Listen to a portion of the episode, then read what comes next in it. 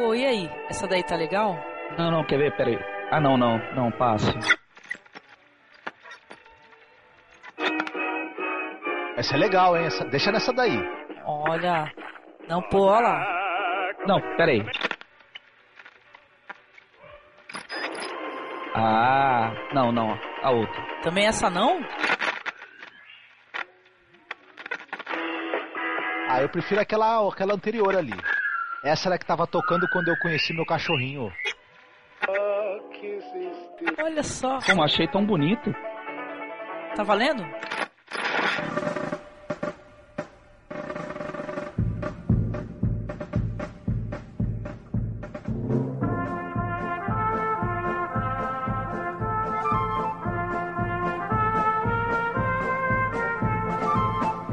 Você está ouvindo Masmorra Classic do site cinemasmorra.com.br. Opa, aqui é o Marcos do Cine Masmorra. Pelas calças sagradas de Deus. O que, que é isso? aqui é Paulo Elache e eu só vim aqui avisar que o Pete vai passar o fim de semana no sul, viu? Também é boa. Aqui é a Angélica e lá no fim do mundo, quem é rei é o Sikander.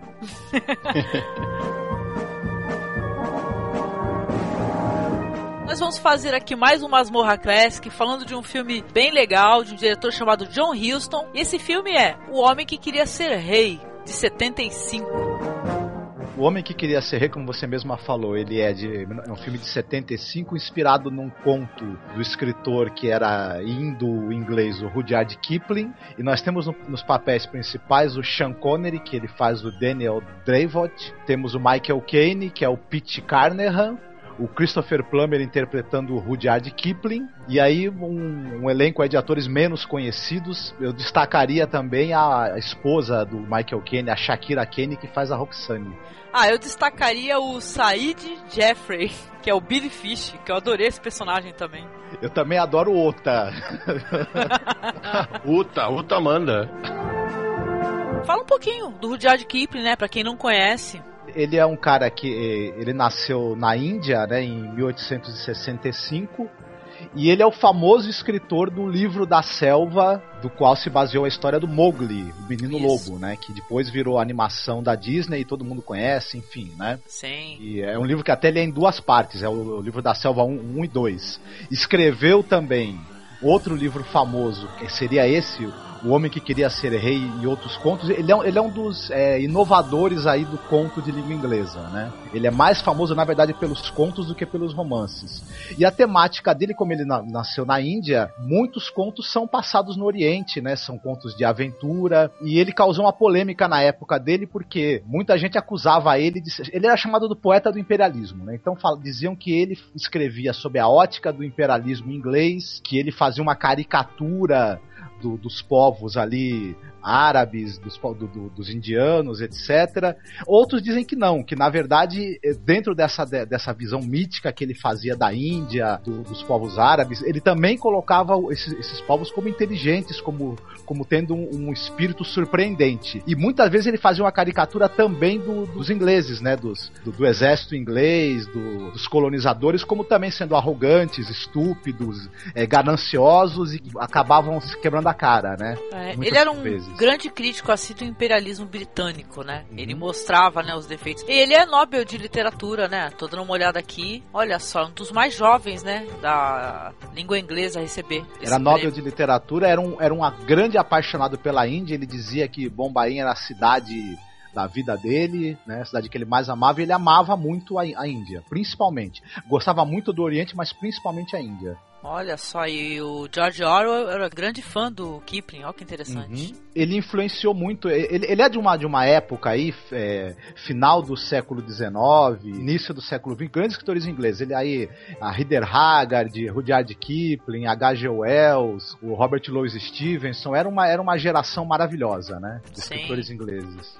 Pô, e essa obra dele aí, o livro da selva, né? Eu não sabia, olha só, o termo lobinho que é usado, que os escoteiros usam, é por causa do livro dele, né? Parece que vários autores também, é, como o Marcos Noriega falou, eles gostam, gostavam desse livro do que nós estamos comentando hoje do filme, né? O Homem Queria Ser Rei. Ele foi muito bem comentado pelo é, H.G. Wells, que você mesmo disse, né? E mais um, aquele outro que fez também, J.M. Barrie, né?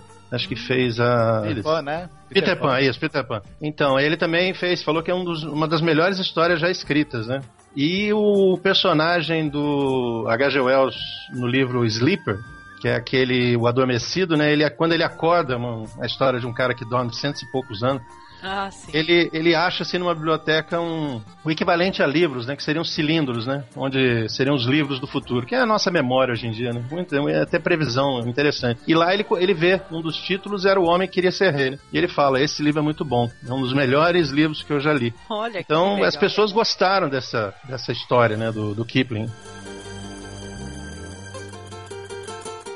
John Huston nasceu em 1906, né, no, nos Estados Unidos, no Missouri, e ele é filho de um cara que o cara era ator de teatro e de cinema, do cinema mudo, mas como o cara não, não, não demorou para fazer sucesso, ele também trabalhava como mecânico e engenheiro civil, quando a grana faltava, né, o pai dele. A mãe dele era, era jornalista, eles se separaram quando ele ainda era criança, ele por conta aí de um período que ele ficou doente na infância, doente do coração e dos rins, ele quase não sobreviveu. Né? Ele começou a praticar esportes, é, entre eles o boxe, foi boxeador profissional aos 16 anos, e era uma grande promessa do peso leve, leve, do peso pena, mas numa luta quebraram a cara dele tanto, mas tanto, mas tanto, ele apanhou tanto, que ele largou a carreira. Desistiu, né? Exato. Aí ele foi estudar pintura em Paris, trabalhou como retratista, mas também começou a ter vontade de escrever, até porque na, quando, ele já, quando ele voltou de Paris, o pai dele já estava de novo na indústria cinematográfica, já no cinema falado, e arrumou um bico para ele de roteirista, né? De, aliás, de roteirista no começo ele escrevia diálogos, né? Só que ele começou a se dar muito bem escrevendo diálogo, né? Chamou a atenção de diretores ali importantes como William Wyler, Howard Hawks, gostaram do trabalho dele nos diálogos e ele começou a ser chamado para escrever roteiro completo dos filmes. Sim. E Também foi ator, dele... né? Olha só. Isso, filmes em que o pai dele atuava, né? Hum, e sim. tal. E ao mesmo tempo ele também trabalhava como ator, mas ele fez sucesso em Hollywood como, como roteirista, foi indicado a Oscar e tudo, e quis ser diretor. Só que o estúdio falou pra ele: olha, o que você presta mesmo para escrever roteiro. Eles não confiavam nele como diretor, a exigência do estúdio era que ele podia dirigir com quanto que o roteiro também fosse dele. E aí ele foi dirigir o tal Relíquia Macabra, né? Virou um dos maiores clássicos de Hollywood. Logo no primeiro filme ele acertou a mão, né? Em cheio, e daí foram 40 e poucos anos dirigindo filmes de sucesso, quase todos eles com o roteiro dele, roteiro, produção, storyboard, ele, ele, ele queria ter um domínio total da produção. Ele era famoso também pelo seguinte, ele, ele não gostava de, de, de ter uma montagem do filme muito complicada. Ele fazia o storyboard de cada cena com muito cuidado, filmava com muito cuidado para não precisar ter montagem final no filme, ter muito pouca montagem. Ele dizia que essa história de, de rodar 15 horas de filme para transformar em duas na sala de montagem não era com ele, não. Mas eu tô vendo aqui a carreira dele como ator, pô, ele trabalhou em filmes conhecidos também, Marcos. Na primeira versão do Cassino Royale, olha lá, ele participou. Até um, falando de um outro autor que eu também gosto bastante, que é o Michael End, né? Que tem a História Sem Fim. Ele participou da produção que tem pra. Acho, não sei se foi feita pra TV, de Momo e o Senhor do Tempo, pô. Sim. Que é outra história do Michael End também. Ele tem dezenas de filmes como ator, né? E ele ah, também, também ele foi. Ele fez documentário durante a guerra, foi jockey, foi jornalista, enfim, o cara fez de tudo na vida. Fez de tudo na vida, né? Poxa, que legal. E ganhou prêmio, né? Esse filme que você falou, O Tesouro de Serra Madre, né? É, Relíquia Macabra, mas O Tesouro de Serra Madre é, é outro não, clássico. Então, ele ganhou prêmio pelo Tesouro de Serra Madre. Olha só, que legal. Agora... Tem também, ele fez o do, do Freud também. É, A Honra do Poderoso Príncipe, que é muito legal esse filme. É, foi um dos últimos sucessos dele, A Honra do Poderoso Príncipe com a Kathleen Turner, né? E o filme do Freud, ele é o roteiro ele fez inspirado na, na biografia que o Sartre né, escreveu dos Freud, né? Sim, Tal. sim. Pô, e não vamos esquecer que ele é o pai da Angélica Houston, né? É pra quem não sabe, uma atriz que eu adoro. Agora, o grande, o grande, ele começou fazendo filme, fazendo sucesso com cinema no ar, né, como diretor, mas ele é lembrado como o, eu, eu acho, né, o maior diretor de filmes de aventura de todos os tempos, o nosso amigo John Huston. Não sei, não sei se vocês concordam ou discordam. Ele dirigiu grandes aventuras, né? É o filme Uma Aventura na África, que é um grande é o maior clássico, talvez, do cinema de aventura. É. Humphrey Bogart no papel principal, né? E ele escreveu um, esse, o roteiro inspirado aí no livro do Rudyard Kipling, O Homem que Queria Ser Rei, que ele adorava esse livro. E ficou demor, demorou 30 anos para filmar, né? Porque primeiro ele pretendia colocar o Humphrey Bogart, né? Que é um ator que ele gostava muito, que eles tinham muita amizade, e o Clark Gable como os dois protagonistas, só que o Clark Gable morreu em 57 e não deu para fazer. Aí mais pra frente, nos anos 60, ele tinha a ideia de colocar o Kirk Douglas e o Burt Lancaster. Teria sido excelente, né? Pena que também não, não rolou. É. Depois, ele, nos anos 70, ele pensou em colocar o Paul Newman e o, e o Robert Redford, né? Pra eles repetirem a dobradinha do Butch Cassidy. Também não rolou, mas o Paul Newman falou para ele o seguinte: Olha, o John, eu tenho uma sugestão para você. Chama aquele escocês lá que foi 007, o Sean Connery e o Michael Caine, que esses caras vão, vão dar conta do recado e foi a conta, né? Pô, não, eu acho que essa dupla aí, meu, parece que foi sob medida, entendeu? Eu adorei, não sei como, a gente fica tentando imaginar como é que seria, né, com Clark Gable, Humphrey Bogart, caramba, mas porra, eu acho que os dois foram maravilhosos, você não acha, Paulo? Ia ficar muito estranho, né? Eu não, eu não consigo imaginar Clark Gable fazendo o papel do, do Drabot, mas de repente até saía, né? É, com aquele olhar dele assim, né, olhar é, esperto dele, talvez até ficasse interessante, né? E virasse Scarlet, Nevermore.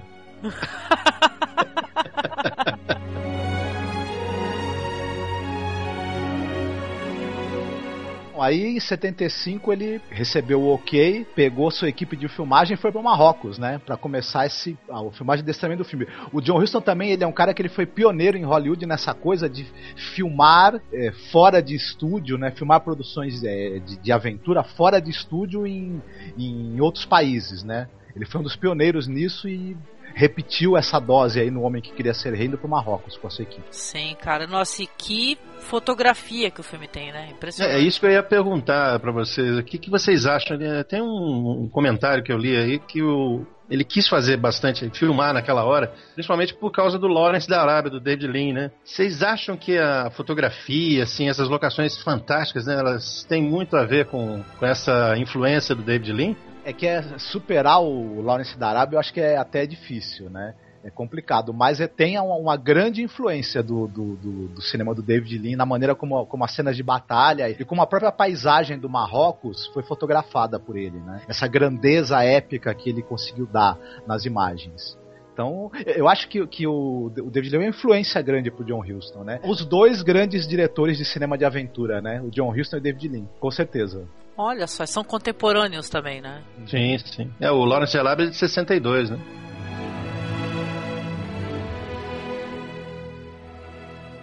And now, sir, let me introduce you to Brother Peachy Carnahan, which is him, and Brother Daniel Dravert, which is I.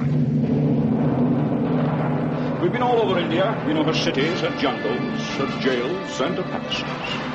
And we have decided that she isn't big enough for such as Therefore, we are going away to another place, where a man isn't crowded and can come into his own. We're not little men. Detriments, you call us? Detriments? Well, I want to remind you it was detriments like us that built this bloody empire, and he is out of the bloody Raj. And so, about turn. Finally, quick march! There! The year is 1885. Not that matters. For in Kafirstan, time is without beginning or end. It is timeless as Rudyard Kipling's story, The Man Who Would Be King.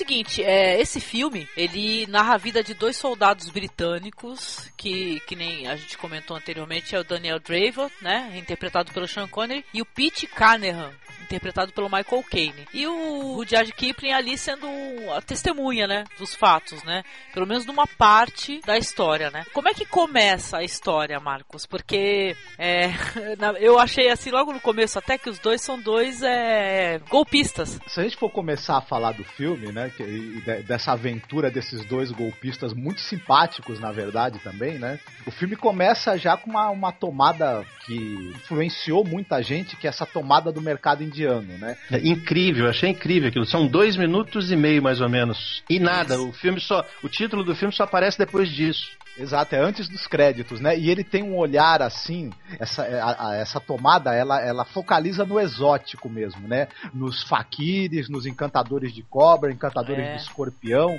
né? Tudo que é filme que se passa no Oriente depois disso tem alguma tomada em mercado para mostrar o, a, os, os, números exóticos, as apresentações exóticas que tem ali, né? Sim, que nem o Indiana Jones, né? Também, né? Uhum. É, eles mostram vários filmes, né? Sim, com certeza.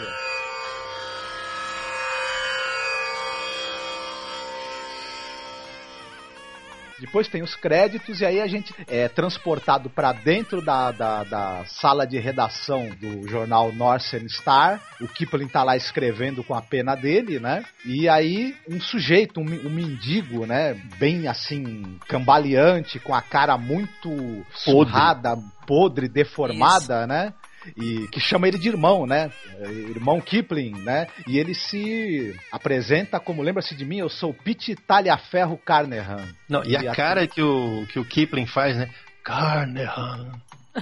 É, Carnehan, quem é esse cara, ele né? Fala, é, repete, repete mesmo esse nome para que a minha alma não escape, né? Porque a gente percebe que o cara tá, tá assim, tá, tá vivo por um fio, né? Ele tá quase morto quando ele chega lá. E ele começa a andar pela sala, o mendigo, e pensar: olha, foi aqui mesmo, foi aqui que nós assinamos o contrato, Isso. eu estava aqui, Danny estava ali, você estava aí onde você está sentado agora. E aí sim que o Kipling lembra quem é ele, né? E aí é, nós verdade. vamos retornar no tempo aí três anos antes, né? Quando ele, ele conheceu esse sujeito e o tal do Danny, que ele se refere no início do filme. O Christopher Plummer, ele interpretando Rudyard Kipling, sabe que eu achei uma semelhança mesmo, assim, parecido com as imagens que eu já vi aí do Kipling por aí? Hum, ele era, ele ficou bem parecido, a caracterização foi perfeita, né? Sim. Que fizeram. O Kipling realmente ele é bem parecido, né? O personagem, o Christopher Plummer, ficou bem caracterizado e o ele é o Kipling real, ele, as fotos aparecem um pouco gordinho. Gordinho, tem fotos dele mais velho também, né? Acho que a maior parte das fotos ele tá mais coroa, né? E o, e o Christopher Plummer, ele começa, ele começa com uma interpretação bem contida, né? Ele é um sujeito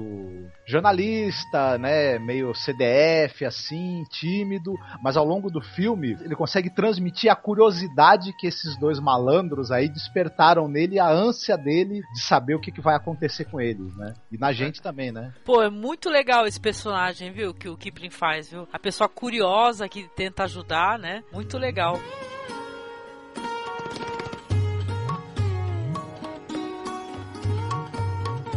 O filme é interessante a gente comentar também que ele tem uma narração em off, né? Que é feita pelo personagem do Michael Caine, né? Isso, ele tá contando, contando o que aconteceu, né? Porque o Kipling ele só tem acesso a uma parte da história, né? No conto original, a história começa da linha do trem ali, da, da, da estação do ferry lá, né? Isso, Ela não tem essa reminiscência. No conto é ah, é diferente. Eles adaptaram, né, para ficar mais compreensível, né? Exatamente. Sim. Paulo, se eu não me engano, no conto, na verdade, o, ele tá, eles escutam a conversa entre os dois, os dois tramando, né? Então, Exatamente. É, de, é, é, o seguinte, é, é, a mesma coisa, só que não houve o roubo da, da, do relógio nem nada. Eles se encontram ali, batem papo, e aí ele começa a dar ideia, ele se apresenta. Aí quando ele fala, pergunta pro Kipling, né? Você. Pro Kipling não, porque na história ele não é Kipling, né? É um jornalista, né? O narrador é o jornalista, né? E ele é o Kipling, né? É o alter ego dele ali, né?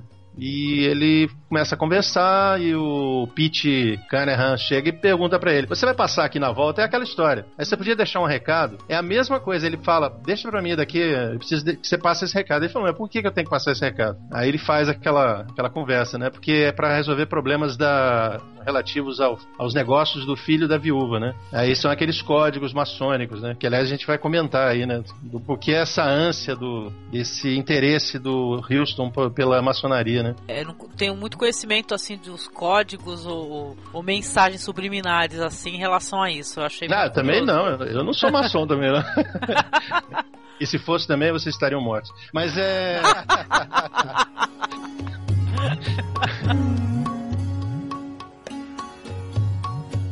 Não, mas é verdade. Não, é que, o que o comentário foi que esse filme, o Houston era, era maçom, né? O Kipling era maçom. A história é basicamente sobre maçonaria, né? Tem bastante símbolos, códigos, essas coisas escondidas. Talvez a gente, só um maçom, poderia pegar todos os detalhes, né? É Eu não verdade. procurei na internet essas coisas sobre. Mas parece que tem. Um lugar contando, tipo aquele, aqueles, aquelas histórias do Dan Brown lá contando, ah, aqui Ah. esse símbolo significa isso, isso aqui significa isso. Então tem esses códigos, né, que são aquelas conversas, né, e o Kipling percebe. Na hora que ele percebe, ele obedece. Tanto é que quando ele conversa mais tarde com aquele superintendente, lembra? Ele fala, como é que você dá bola pra esse tipo de... Esse tipo de gente não pode, não funciona aqui. Ele fala assim, não, uma vez maçom, sempre maçom. E o Houston é assim também. O Michael, o Michael Caine eu não lembro se ele virou, se ele virou maçom, se ele se tornou ou se ele era maçom. Mas o, o Sean Connery é. O Michael Caine era maçom, o Sean Connery era maçom.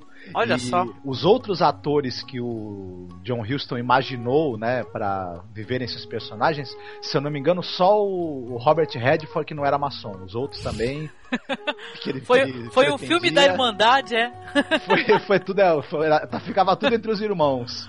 Pô, eu sei que eu sei que pesquisando por aí na net, né? é, esse filme ele tá relacionado é filmes que que tem detalhes assim é, sobre maçonaria. Esse daí tá na lista também, né? Óbvio. É até o pessoal da- das lojas maçônicas recomenda o filme também, né? Recomendo. Mostra o Kipling no trem, né? E tal, e entra o personagem lá que é o Pete, que é o Michael Caine, né? No princípio eu pensei que ele ia assaltar, sabe, o Kipling, né? Porque ele tava tentando roubar o Kipling, né? E tal, mas ele tava tentando colocar um relógio que ele já tinha roubado anteriormente, né? É, o, ele, o, o Kipling vai, vai, vai comprar a passagem, é o, é, o, é, é o trem de que vai de Marvar pra Jaipur. E aí o Michael Caine se aproxima e pega o relógio dele, né? E confirma a ideia dele, né? Que realmente ele viu, esse aí é um mané, eu tenho que roubar esse cara. Ah, Exatamente. E aí É. dentro do trem, eu, ah, ele dá a entender que o, o indiano que entra lá com a, com a Melancia. melancia é que roubou, né, o relógio do Kipling. Coitado. Ele- Ele chuta o indiano de lá, né? Fala Isso. assim, seu ladrão! O cara, cara, o cara entra com uma melancia inteira, gente. Tem que visualizar uma coisa assim. O cara entra com uma melancia e senta ali e começa a abrir e comer a melancia, né? Enquanto isso, o, o Pete tá muito furioso olhando, né? E falando assim, pô, eu não vou conseguir, né? Fazer o contato que eu quero, né? E você viu, vocês viram que o tratamento que eles fazem, né? Que os ingleses. Porque o, a gente pode até gostar do personagem, né? Do Pete Carnahan, né? Mas ele é um imperialista, ele representa o imperialismo. É, britânico. sim. Você vê como sim. ele trata mal, né? O coitado do hindu lá. Aham. Trata É, mal, sim. Não, até na, até na hora que eles estão é, mais pra frente, que a gente vai comentar quando eles estão treinando, ele só xinga os caras, entendeu? Talvez o Pete e o Danny não fossem golpistas na Inglaterra, porque achavam, porque talvez eles achassem que dar um golpe no inglês não seria algo correto, mas lá no Oriente eles querem saber de enrolar todo mundo, né, que eles puderem. Não, eles falam que eles é, desertaram, né? São desertores, né? Só que eles não queriam ficar, sei lá, no, voltar. Eu acho que nem desertores. Eu acho que eles deram baixa, se não me engano, né? Negócio assim, eles iam voltar pra Inglaterra e ser Zé Ninguém. Negócio assim, eles não querem mais, é, eles preferem ficar lá na Índia, então, né? Ser porteiro de restaurante, lembra? É, eles falam, "Ah, nós vamos ser Zé Ninguém, total porteiro, né? Aqui, pô, lá, lá eles conseguem ser alguém, de repente, né? Porque lá a Inglaterra ainda tá dominando, né? E eles estão com um plano na cabeça que é chantagear o Rajá, né? Que eles descobriram que o, o Rajá tinha, pô, sei, sei lá qual motivo, espancado a sogra até a morte e pretendiam se fingir de correspondências do Northern Star e aí ameaçar divulgar aquilo no jornal e pe- iam queriam arrancar uma grana do Rajá, né? Só que o Kipling, ele, ele já imagina que eles vão se dar mal com isso, né? E ele alerta o comissário para que eles sejam presos antes de tentar fazer o golpe para tentar salvar a vida dos dois, porque são Aham. dois irmãos maçônicos dele, né? Ele não quer ver São. os dois morrerem, né? É engraçado quando ele fala assim, ele tá indo embora, né? O Kipling desce, né? Um negócio assim. Não, aliás, é o contrário. Ele desce e o Kipling continua no trem. Aí ele fala assim: Ah, eu vou falar que eu sou um correspondente da Northern Star. Aí ele fala: Não, eu que sou! Fica desesperado.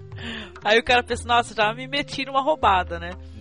Pois é, mas ele vai ser um espectador na, da história, né? O Kipling, mas ele também vai ajudar os caras, né? Que nem você falou. É, essa cena, inclusive, que tem é, quando eles quando eles estão lá presos, né? Que o comissário chama os dois, eu, eu, achei que essa cena teve um timing de comédia perfeito, maravilhoso. Eles totalmente, é, sei lá, é, se comportando como se tivesse é, um, dois, um, dois, vão marchando, né? e tal, né? E falando um com o outro, assim, de uma maneira bem é, pra, de quem é do exército, né? Olha, muito legal, viu? Os dois, olha, eu não, não imaginava que os dois combinassem tão bem, né? Tivesse uma e química cê, tão legal. E vocês viram que no meio da fala, é, quando, nas últimas que o Pete tá falando, que o Pete é que comanda, né? Você é. vê que o Drevot te obedece o que o Pete faz. É e o Pete fala assim que não. Né? É, então, é, puxa, que não sei o quê, porque você acha isso, acha aquilo, e de repente ele fala, porque podemos falar, porque certo superintendente, não sei o quê. Ele tava falando daquele superintendente ali, e o Kipling rindo ali do lado. Ele falando dos podres do superintendente, né? Quando eles saem, eles vão embora, ele tá rindo, o Kipling, superintendente fala: é, Espero que isso não seja mencionado no jornal. Ah, sim, sim, não, pode ficar tranquilo. Aí depois eles aparecem lá no, no escritório do, do Kipling, né? Pra, com esse papo aí que eles querem fazer um documento, né? E tal, que o Kipling precisa ser testemunha, né? Eles decidem que eles vão. É, é muito interessante essa parte, né? Eles descobrem que tem um local muito ermo ali chamado Cafiristão, né? Cafiristão. Cafiristão, né? Fim do mundo mesmo que esse local aí, eles têm uma, a intenção de bolar um plano. Qual que é o plano aí? Mano? Simples, o plano é tornarem-se reis. Aliás, é, lá seriam ídolos pagãos, né? Ele seria o 33 né, o Pete, e o Drebot seria o 34 iam rapar toda a grana daquele povo, iam unir uma, uma tribo, iam fazer uma pequena pequeno impériozinho ali, né? Rapava tudo que tinha que era necessário e iam voltar pra Inglaterra para viver numa boa, né? É, e seriam reis lá, né?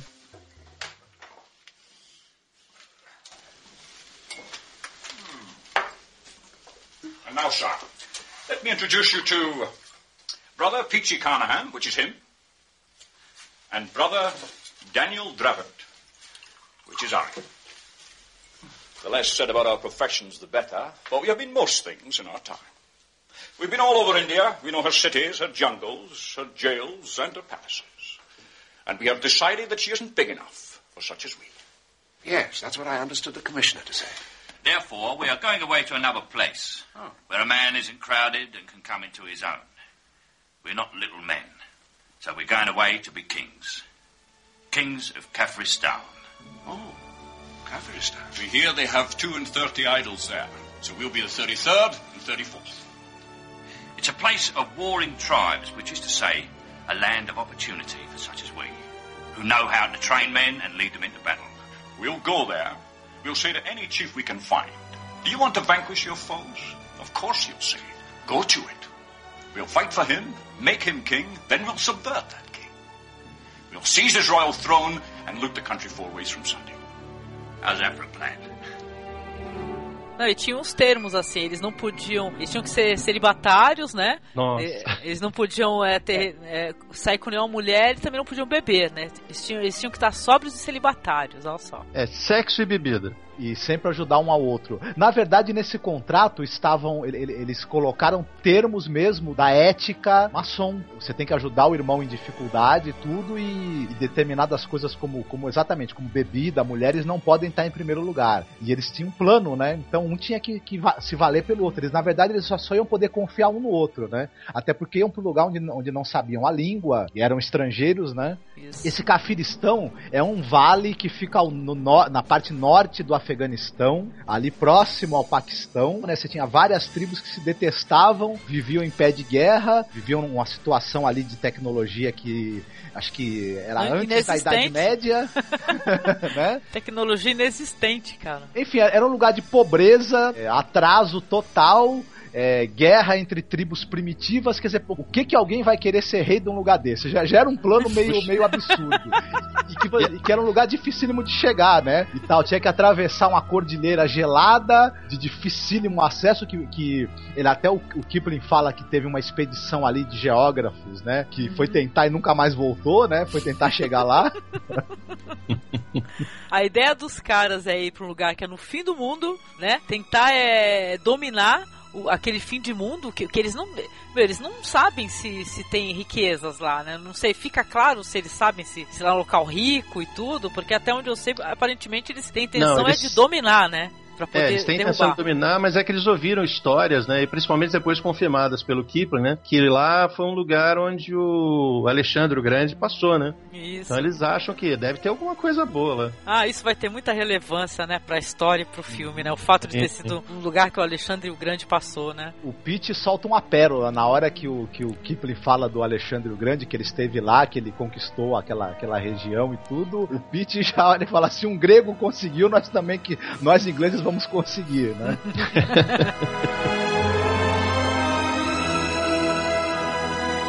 O Rudyard Kipling encontra os dois, eles estão lá é, cheios de rifles, né, e tal, falam que vão viajar disfarçados, né? Ele acaba descobrindo que no final de contas, né, gente, eles, de- eles deram um golpe no, no Eles cha- chantagearam Rajá mesmo, né? É, chantagearam mesmo e conseguiram se dar bem, né? Por isso que eles conseguiram a grana pros rifles e tudo, né? Exatamente. É até esse ponto que o Kipling vai saber o que aconteceu, né? Porque aí o, ele vai ver os dois é, já se preparando, né? Vai encontrar com eles, eles disfarçados, né? Eles já se preparando pra viagem deles, né? Porque eles vão disfarçados justamente porque dois ingleses rumo a esse ermo aí vai passar por muito lo- local em guerra, né? Sei lá, onde os ingleses são odiados, né? Iam Não, ser eles mortos, né? também com escondendo rifles, eles estão levando uma carga de rifles, por isso que eles estão fingindo que são monges, né? Ah, Pra não, não é nem- desconfiar, né? Feiticeiros, né? Acho Só que fazer um comentário. Nessa parte, já tinha passado um certo tempo, né? Ele não, não tinha mais eh, escutado falar dessa dupla, né? Aí quando ele está passando, tá de rickshaw lá, né? Você via que o Kipling, ele, como ele nasceu na Índia, né? Ele não tinha desprezo pela Índia. Ele, ele se divertia, ele ria. Ele fala, não, não, obrigado. Ele ria, ele não chegava e tratava, sai daqui, sai dali.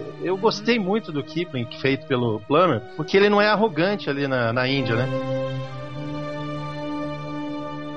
Sim. E é nessa hora que para tudo, né? E o cocheiro dele lá fala assim: Olha, tem um homem aqui dizendo que vai levar o senhor pra uma casa de não sei o que, de prazeres e tudo. Aí quando ele olha a pessoa, é o Pete disfarçado, né?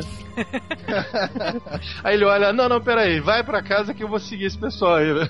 Aí ele foi que ele encontra o Sean Connery completamente alucinado, né? Parece um louco varrido.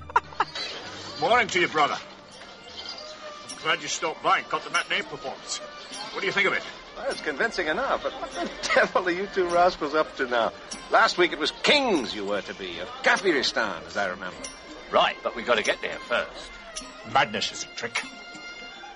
Put her some poor crazy priest of his servant, hmm? Peachy worked out this dodge. We've used it before. You see, he's given the lingo. He does the talking while I act dumb and balmy like. I've got so I can do the clowning pretty good now. I can twitch so as to put the fear of Allah into any good Muslim. And I can froth at the mouth something horrid. Do you want to see it? I can, I can imagine. Oh, all right then. Some other time, perhaps. Come over here.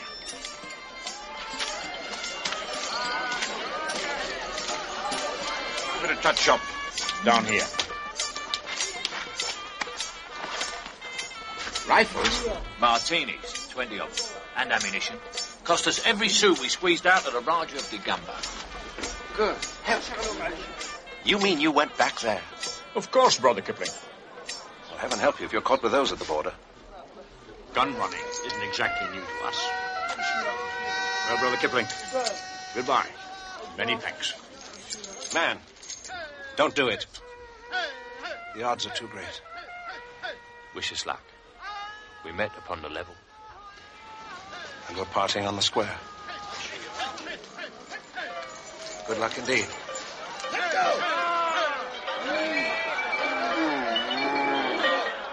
Come along, you ugly beast.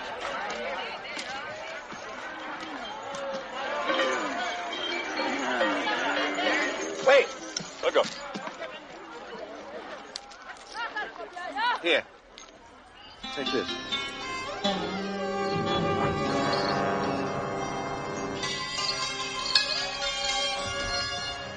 Tá, ele tá, tá maquiado, né, pra ficar bem Tá moreno. Tá com turbante, com os Parece um jamaicano aquilo lá.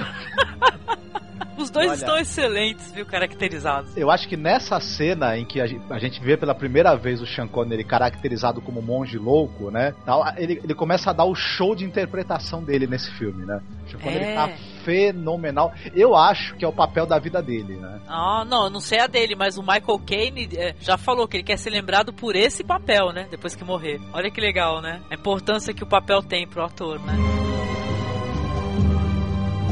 Tem aquela cena muito, muito divertida também, que eles ficam trolando aquele soldado que fica de guarda, o Mulvaney. ah, sim, muito bom, cara. Eles ficam, é, como eles conhecem, né, as ordens e o tom, eles passam por um, por um posto, né, posto avançado, né, sei lá. Aí eles passam lá no, o cara falando, né, soldado, faça não sei o que. E o cara começa a fazer pensando que é o chefe que tá lá dentro, né, tá mandando, né. muito legal. O, fi ó, o filme todo tem um timing assim de humor muito legal, viu? Muito interessante, viu? Muito bonito mesmo, né? Nós esquecemos aquele. Na, quando eles estão indo embora, o Kipling dá um presente pro, pro Danny ah, Draft. Né? Nossa, isso é muito importante, né? Ele dá um, um, símbolo maçom, né? Pro, pro Danny, né? Não é pro Pete, né? É pro Danny. Pingente, é pro Danny, né? uma medalha maçônica, né? Isso, né? Uma coisa para ele se proteger, né? Um símbolo para ele se proteger, né? E aí a gente vai ver a trajetória dos dois, né? Eu dividi esse filme por fases, né? E vem a segunda fase que já é a trajetória do Danny e do Pete, né? Pra chegar nesse local aí, nesse Cafiristão aí, que é super distante, né? Que é cheio de aventuras e é muito legal essa parte, viu? É nessa cena que eles começam a aventura deles, é engraçado que todo filme de aventura tem isso. A hora que o herói ou os heróis eles vão realmente começar a jornada para esse pro desconhecido, pro local que eles têm que chegar. Mas nesse filme tem um é, esse momento aí do, do, começo da jornada tem algo especial, que é o Sean Connery brincando, né, fazendo aquela, aquela, aquelas marabalismos, aquela, aquela coisa de monge louco e se despedindo dos, dos, indianos da Índia, né? Mostrando que ele, de alguma forma, ele, se, ele vai sentir saudade daquela gente, né? Que alguma coisa da Índia ficou no coração dele, por mais que ele, talvez, por ser inglês e soldado, também desprezasse aquele lugar, né? Pô, esse personagem, quando ele começa nessas aventuras, onde ele é o, sei lá, você falou que é um monge, eu pensei que ele era uma espécie de feiticeiro, sabe? É, tudo, era tudo isso, era monge, feiticeiro, né? E o Pete fazia o papel do, do criado Tradutor. dele. É, o tradutor, né? Ele falava, ele é. inventava uma língua bem maluca, e o, e o Pete ficava traduzindo pra galera, né? O Sean Connery tá impagável, gente, tá impagável fazendo o Danny, viu? E aí vai, vai ter a aventura dos caras, né? Eles vão é, atravessando, né, os locais, né? É. Pô, é, é, bem trabalhosa, né? Porque eles sofrem pra caramba durante essa trajetória deles aí, né? Eles chegam no local que tem que atravessar um rio, não dá pra atravessar com mula, trocam as mulas por por cabra para poder para poder fazer boia, né, com a com a peles com as peles das cabras, né? Pô, gente, essa cena deles atravessando o rio, gente, que cena sensacional, né? Perigosa, né? O rio, aqueles rios super movimentados, né, com corredeiras. Olha, muito legal mesmo, viu? Muito legal. Queria saber produção, assim, detalhes da produção. E aquele bando lá de, de afegãos que começam a chegar, eles estão secando, né? Lembra?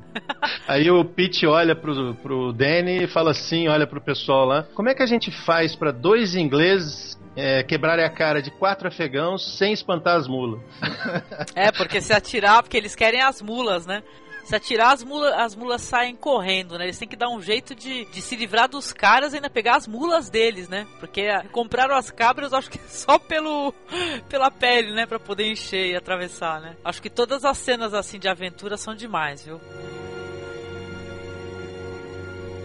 Aí eles chegam no, numa cordilheira que tá nevando, né? Uma cordilheira gelada. Então Sim. eles começam a comer o pão que o diabo amassou, porque estão a pé, atravessando com, com, pouca comida, com poucos suprimentos, com poucas roupas de frio e, e, a coisa começa a ficar difícil, né? É, as mulas vão morrendo, né? Todas, Elas né? vão morrendo. A ponte que eles atravessaram para chegar no, numa parte desse local, ela, ela desaba, eles ficam presos, né? Sorte que, que eles encontram dois ídolos de madeira no caminho que vai dar para eles fazerem de lenha, né? Pra tentar sobreviver mais um pouco de tempo. Não, foi engraçado. O Sean Connery tá, tá cego pela neve né? O Danny tá cego pela neve. Ele vai segurando o rabo da mula que sobrou, né? E o Pete vai levando ele e tal, enquanto ele tá indo lá atrás, né? Aí ele até se assusta primeiro quando ele vê esses ídolos de madeira que estão lá, né? Fala, ó, tem duas pessoas ali, hein? Tem duas pessoas, né? Porque tá aquela neve e tudo. O que salva a vida deles foi ter aqueles ídolos no caminho, né? Só que eles estão uhum. presos, né? Porque não dá para voltar porque desabou. E mais pra frente eles vão encontrar uma fenda gigante, né? Tem Dos como dois passar. lados, né? Dos dois lados, ou seja, tão. É porque aqueles vinham, aqueles vieram, aqueles tinham passado, caiu. Caiu enquanto eles estavam lá batendo papo. Aí vamos pra frente e não temos pra onde ir. Ah, é, é verdade, é demais, viu? Pra encurtar um pouquinho assim, passou um tempo e tudo, já mostra eles, eles comentando, olha, estamos perdidos, né? É, não há o que fazer. A gente já tá no último, no último ídolo lá, que eles falam o nome, né? No último ídolo lá que tá queimando. Aí já começa a falar um pro outro: olha, foi muito bom é, estar com você nessa aventura. A amizade dos dois é uma coisa muito legal de se ver. Sabe, a relação dos dois personagens. A gente até que não falou muito nisso, mas tem uma intimidade, assim, uma, um relacionamento de amizade muito de confiança, sabe? É muito bonito mesmo. E aí os dois começam a conversar e recordar certas coisas. E aí começam a rir, né?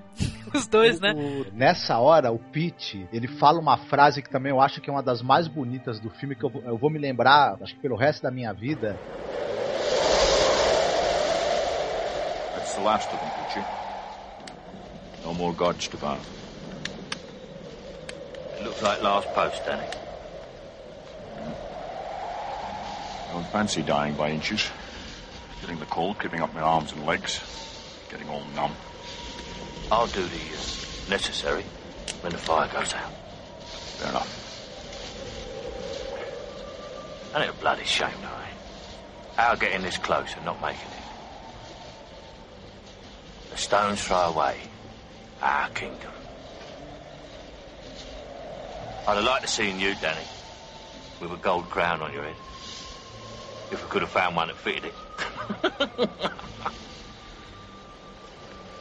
Peachy, in your opinion, have our lives been misspent? Well, that depends on uh, how you look at it. I wouldn't say the world's a better place for our having lived in it. Hardly that. Nobody's going to weep their eyes out at our demise. And who'd want them to anyway? And we haven't many good deeds to our credit. None. None to brag about. But how many men have been where we've been? And seen what we've seen? Bloody few. And that's a fact. Well, even now, I wouldn't change places with the Viceroy himself if it meant giving up my memories. Me neither. do, you, do you remember the time the Highlanders was retreating down the hill and Ali Ali was was jit and Pipe Major McQuidden got his sporran shot off? Half a crown was in it, right? So back he goes after it without even looking to see if that was all he and, then, and then he got the Victoria, Victoria Cross because the bloody Islanders turned around and followed him up the hill.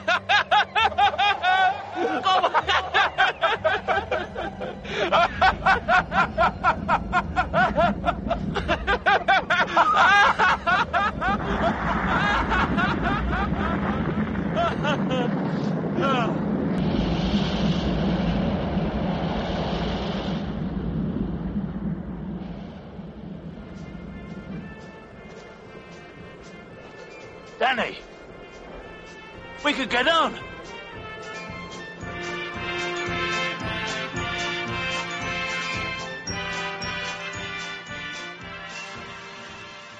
Que ele fala, ó, se a nossa aventura tivesse dado certo, a gente tivesse chegado lá, tivesse se tornado rei, mas eu tivesse que trocar todo esse sucesso por eu não lembrar, ter que desistir das minhas memórias, aí eu não, não valeria a pena. Tudo que aconteceu, mesmo que a gente morra, vai valer a pena pelo que a gente consegue lembrar das aventuras que a gente teve juntos, né? É verdade. Isso é muito bonito mesmo, né? Os personagens são maravilhosos, porque eles começam assim, é, golpistas, né? Que você pensa assim, porra, né? Que coisa, né? Os caras são golpistas, né? Ficam enrolando os outros. Mas quando você vai se aprofundando nos personagens, assim, é muito bonito, sabe? Um relacionamento de respeito e amizade muito sincero, viu? Muito legal. São bem humanos, bem humanos.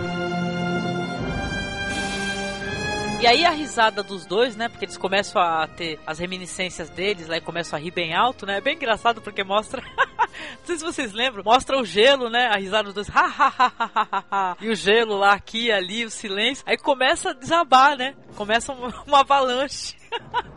Brincadeira. Come, come, começa a cair o gelo. E, cara, é muito, é, sei lá, destino, parece, sabe? Porque é muito engraçado. A risada dos dois, porque, veja bem, eu achei tão legal. Eles, se eles ficassem chorando, desesperados e tudo em silêncio, não tinha desabado aquela neve. E eles não iam poder prosseguir. Só que eles, como eles começam a rir alto, desaba a neve, fecha a fenda e eles vão poder atravessar. Olha só que coisa, né? Pois é, esse vale aí congelado, a paisagem coberta pela neve, a, a própria tempestade de neve, isso tudo é fotografado de uma maneira que é, é, é, de cair o queixo, né? É algo assim que não apaga da memória mais. É lindo, é, é. lindo, é lindo. Esse filme aí do Peter Ware, dos caras que fogem da prisão. The Way Back, né? The Way Back pô, o, o Paulo, é muito bonito. E se, se você assistir esse The Way Back, você vai lembrar desse filme aí que a gente tá falando agora. É, daquele pessoal que foge da Sibéria, né? Isso, que eles fogem da Sibéria, que vai acontecendo. É uma aventura também, essa fuga deles, né? Eles têm que conseguir suportar o que a natureza traz para eles, né? Seja do deserto ou da neve. Pô, me lembrou muito esse filme aí do Homem que Queria Ser Rei, em um cinema mais recente, né? Eu acho que é uma aventura estilo, assim, é uma coisa. É legal você ter uma referência, sabe? Pô, tem um filme agora que assim vai te lembrar esse homem homem que queria ser rei. Sabe? Muito bonito. Tudo bem que é uma outra história, né? Apesar que tem amizade. Me lembrou pra caramba, ó lá. Acabei relacionando os dois paralelamente, assim. A maneira como, como Peter Way fotografou as paisagens, né, no The Way Back lembra bastante mesmo. Lembra, são lindas também, maravilhosas, né?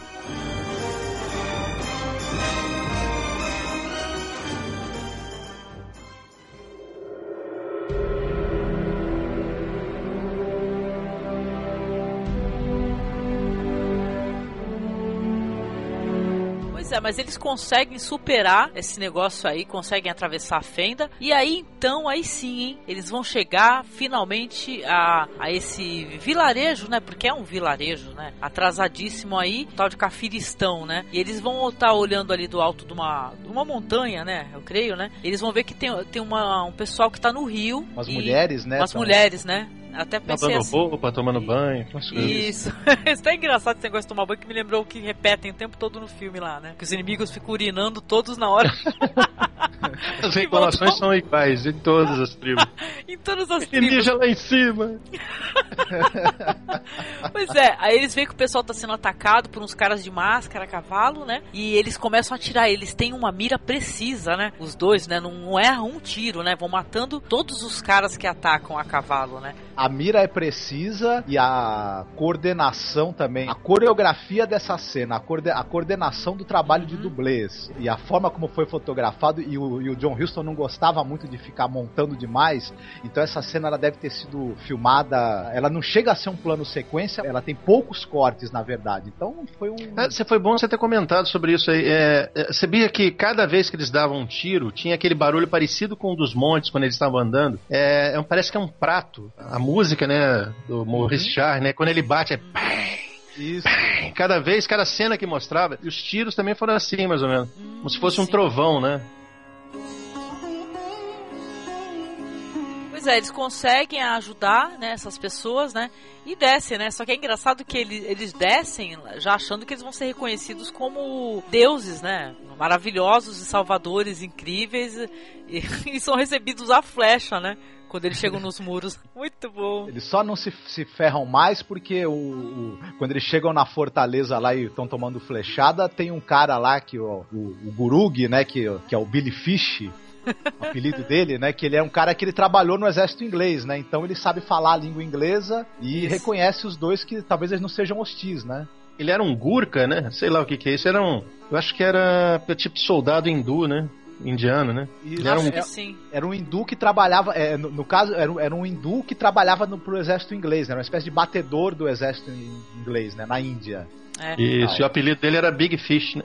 Não, isso. como é que era? É Billy Fish, né? Billy Fish. Billy Fish, isso. isso. Eu, sei, eu, sei, que ele fala que ele é o único sobrevivente, né? Que morreu todo, toda a turma, todo o exército lá, sei lá, toda a galera que tava com ele, ele foi o único a sobreviver e acabou ficando ali, né? E se integrou aquele pessoal. Essa galera que tava com ele, que, que morreu, é justamente a expedição de geógrafos que o Kipling fala no ah. começo do filme que se perdeu, foi tentar chegar no Cafiristão e não, não voltou ninguém. Olha só, caramba, o será Billy que ele era uma espécie de guia, assim? Isso, ele devia ser um dos guias. O Billy, ah. ele é o único sobrevivente, né? Eu sei que esse personagem é impagável também, eu prestei muita atenção nele, assim. Meu, ele é um dos personagens mais importantes da história também, né? Sem ele a história não teria acontecido. Ele é o tradutor, né? O tempo todo, né? Ele é o tradutor, né? Do que o pessoal ele, fala. Ele faz a ponte entre o, entre o Danny e o, o Pete e os povos ali daquele lugar, né? Aí eles vão conhecer, né? Ele vai, levar os dois lá pra dentro, né? E detalhe, né? Tem um prisioneiro, né? Eles fizeram um prisioneiro lá. Sim. um desses caras aí que tava atacando lá, eles deixaram o cara vivo e levaram dos o cara lá. mascarados, né? Isso, um dos mascarados, né? Tem umas máscaras assim, parece.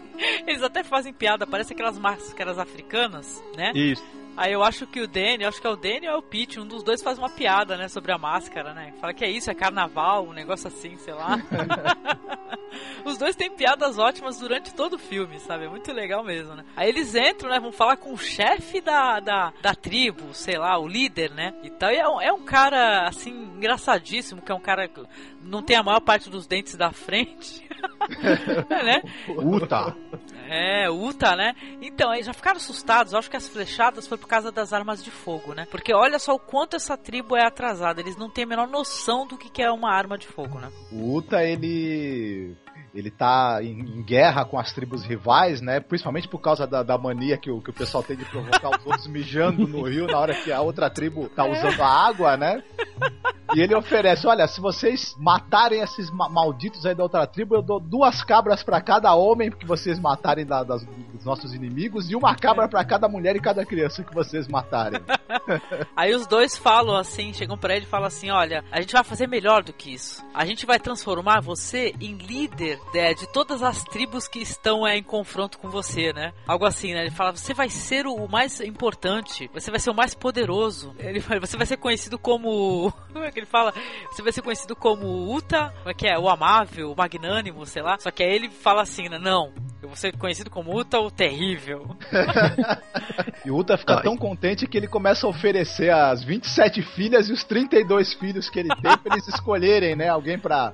É. A gente tem que falar do figurino. O figurino é muito legal do filme, né? Figurinos regionais, né? Tudo muito colorido, muitos extras, gente. Você vai ver aquele cinema assim que é bem a. é um cinema moda antiga, sabe? Com. Não diria assim, num- que nem um Cleópatra, vai, um absurdo com aqueles é, é, cen- cenário e tal, não. Mas tem muito extra, cara. Porque tem muito indiano, né? Venhamos e convenhamos.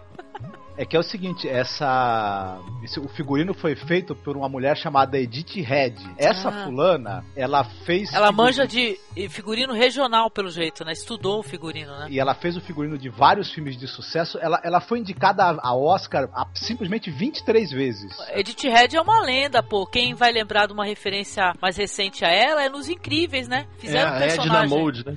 Isso, fizeram um Isso, personagem lá em homenagem a essa Edith Head, né? Exatamente. Muito legal. Vai ter essa festa, né? Vai ter uma festa assim do o Uta lá. é, Vai ter essa parada que ele vai oferecer. a- Primeiro oferece uma, as filhas, né? Que são bonitas mesmo, né? Aí Eles explicam, né? Através do tradutor, né? Fala assim: olha, nós não, não estamos pegando ninguém, né?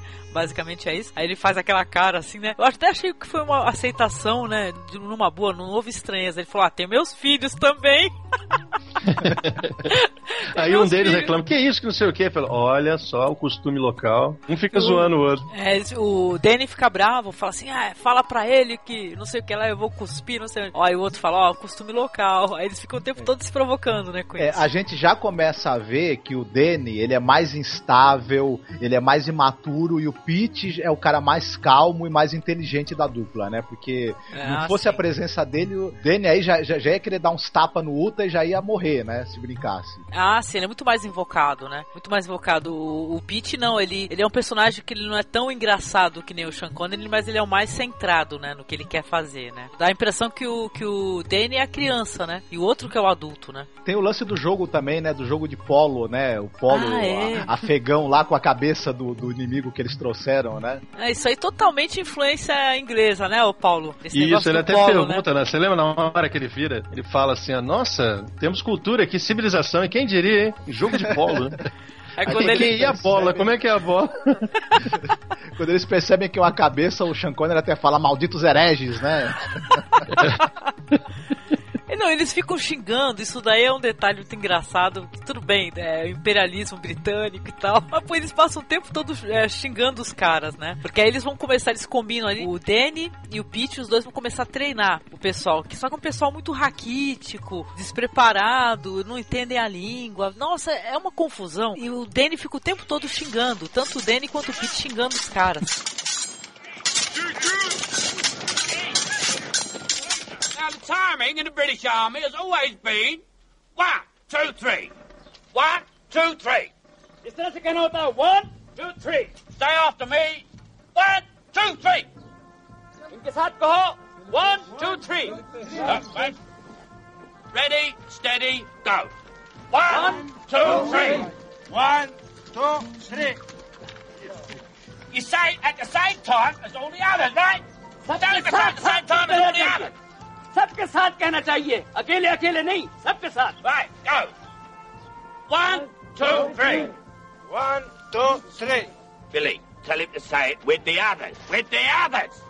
One, two, three. Right, now ready, steady, go. One, two, three. No, you don't say it before the others. He's saying it before the others, Billy. Not before the others, not after the others. With the bloody others. Right. Attention. Go. No, you. Look. Look. That one goes to there. Say that one goes to there. That's it. देखो ये जो टांग है ना Yeah, इसको यहाँ से यूं करके Down there, look. Attention. There, there, there we are. Got it? Right. शाबाश Go. शाबाश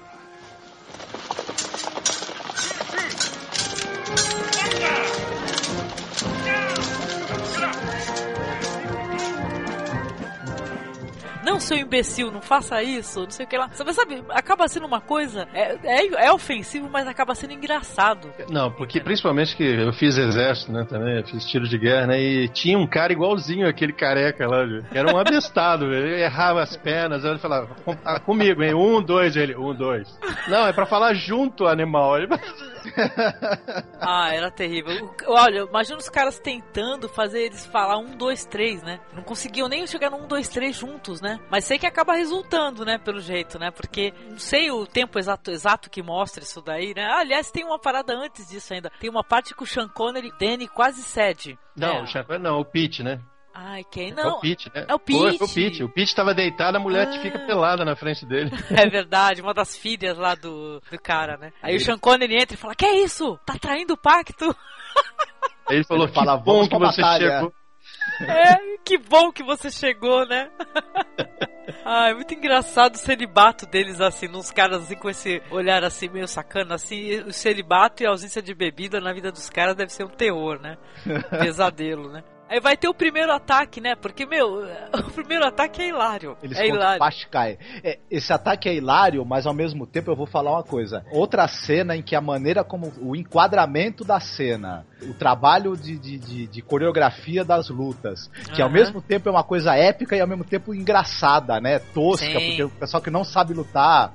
Enfim, eu fiquei de queixo caído com essa cena. Ela Não, me lembrou- enquadramento, enquadramento das cenas é perfeito, lindo, né? Porque tem aquele castelo no alto do monte, Uhum. os caras estão descendo, aí tem dá, dá pra ver o pessoal que tá embaixo também esperando pra lutar, né? Pô, é muito bem feito mesmo, viu? Me lembrou o enquadramento de algumas cenas de batalha daquele filme do Ridley Scott lá, o Cruzada, né? Principalmente quando você tem a- ju- justamente os dois exércitos ali se, se observando, né? Sim, concordo, sim, sim, sim. Do é, Senhor dos Anéis também, né? Com muito menos extras, mas de qualquer maneira é bem organizado, né? E os próprios locais também, né? Que isso aí foi filmado no Marrocos, né? Não é isso?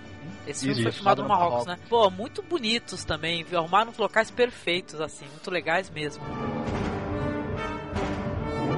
E aí vai ter essa, essa primeira batalha aí, né? Que na hora que eles vão começar, né? Tá o pessoal todo descendo, tudo desorganizado, né? muito. Uma coisa meio tribal também, né? O É, pessoal eles muito doidão. tão- Eles estão com um exército que é 10 vezes menor do que o exército dos Bashikai, né? Na, na verdade, eles, eles vão se ferrar na batalha, né? Eles Vão iam se- ferrar. E o Ota, o, sem vergonha, o, o covardão, não, não- não- fica só assistindo, né? Fica, fica só olhando Ah. de longe, né? Todo com, com colete lá e tal. Ele achando que terrível, né? O Tão é o terrível. Ele fica olhando e tudo e não quer participar, não, né? Aí no- na hora que eles vão começar a batalha, passa os monges, né? Aí todo mundo, até o pessoal da, da- o pessoal da tribo inteira, os dois ficam olhando assim, estupefactos, né? É o pessoal da, da tribo que eles estão e da outra tribo, todo mundo se ajoelha e se abaixa pra poder, né? Em respeito aos monges, né? Porque eles, eles passam de olhos fechados pra não Só um menino na frente, né? isso, pra não olhar a maldade do mundo, né?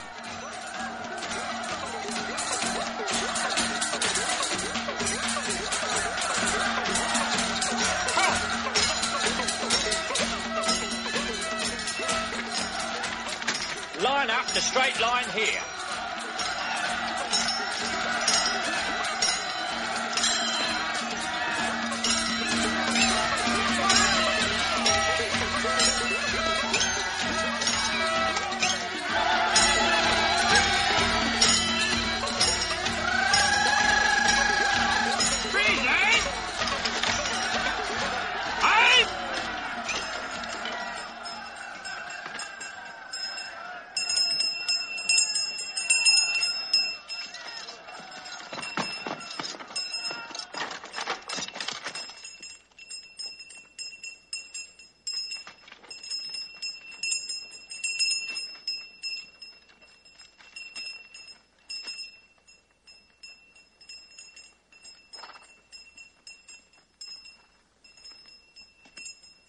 Who are they? What's happening? Very holy men. They make walks through all Kafiristan, collecting offerings for Holy City. Battle is postponed until priests have passed. Why have they got their eyes closed? They do not wish to see any badness. So keep eyes closed until they return to beauties of Sikandar Gul. Interessante isso daí, né? E esse menino é o guia, vai com o sino na frente, vai passando e todo mundo abaixa com respeito. Pô, muito legal. Uma, uma importância muito grande ainda na trama mais pra frente, né? Pô, se vão ter definitiva, né? É, que vai fechar a história, pode-se dizer, né? Depois que eles passam, né? O pessoal tem, tem todo aquela, aquele trajeto onde eles estão passando lentamente, o sino tocando, todo mundo em silêncio. Aí começa a batalha em si, né? E aí você olha assim, que nem você comentou, que estão em número muito inferior, né? Fala assim, ah, eles vão, ainda mais com esse pessoal despreparado, não tem menor jeito, esse pessoal vai rodar. Mas não. O que acontece é que acontece um, por uma casualidade, né, gente? Acontece de deles acabarem vencendo, né? É, mas eles vencem porque o, o Danny é acertado por uma flecha e ele arranca a flecha sem uma gota de sangue. Na verdade, ele tava com uma cartucheira por baixo da roupa e a flecha prendeu foi na cartucheira. Isso. Mas o pessoal fica achando que ele é alguma algum deus, alguma um deus, entidade, né? né? E começa todo mundo a se ajoelhar porque come, começa a imaginar que ele é o tal Sikander, né? Isso. Porque até aí a gente não sabia que tinha essa lenda, né? Primeiro, aguardando o retorno do Alexandre, né? Porque o Alexandre se passou por lá e foi embora não voltou mais. Mas eles estavam esperando o retorno, né? Do filho, né? E tal, né? E eles olham o Danny lutando e tal, derrubando as pessoas com a flecha cravada no peito. E aí que eles falam assim: nossa, o que, que é isso, né? Esse cara é poderoso demais, não, né? E a cara do, do Sean Connery, né? Danny, né? Que ele para, tá girando a espada pra tomar lá, todo mundo ajoelhado. Mas que droga, meu. Ele fica... da primeira vez, os monges fizeram parar a batalha. Eles já acharam estranho, né? E agora, de novo, o pessoal ajoelhando. Mas que diabo, ninguém luta direito aqui. Ninguém quer lutar comigo, né? É, ninguém quer lutar comigo. Aí ele não percebeu. E todo mundo e eles é. entram, né, depois no, no castelo, Isso. né, e acontecem aquelas... Eles entram, não, e o Uta, né, o Uta é um é um safado, ele tá, quando eles entram lá, o Uta já tá querendo degolar todo mundo, né, eles é. que impedem, né, porque ele tá querendo degolar a galera, né, os, os, os líderes de lá, né. É porque é o padrão tribal, né. é isso Aí. mesmo, tanto que eles falam isso, é o padrão. Eles falam, não, por que, que vocês reclamam com, com o pessoal? Não, porque eu tenho inimigos, tem, o que que eles fazem? Ah, eles ficam mijando no rio, todo mundo mija, é uma mijação aquilo lá.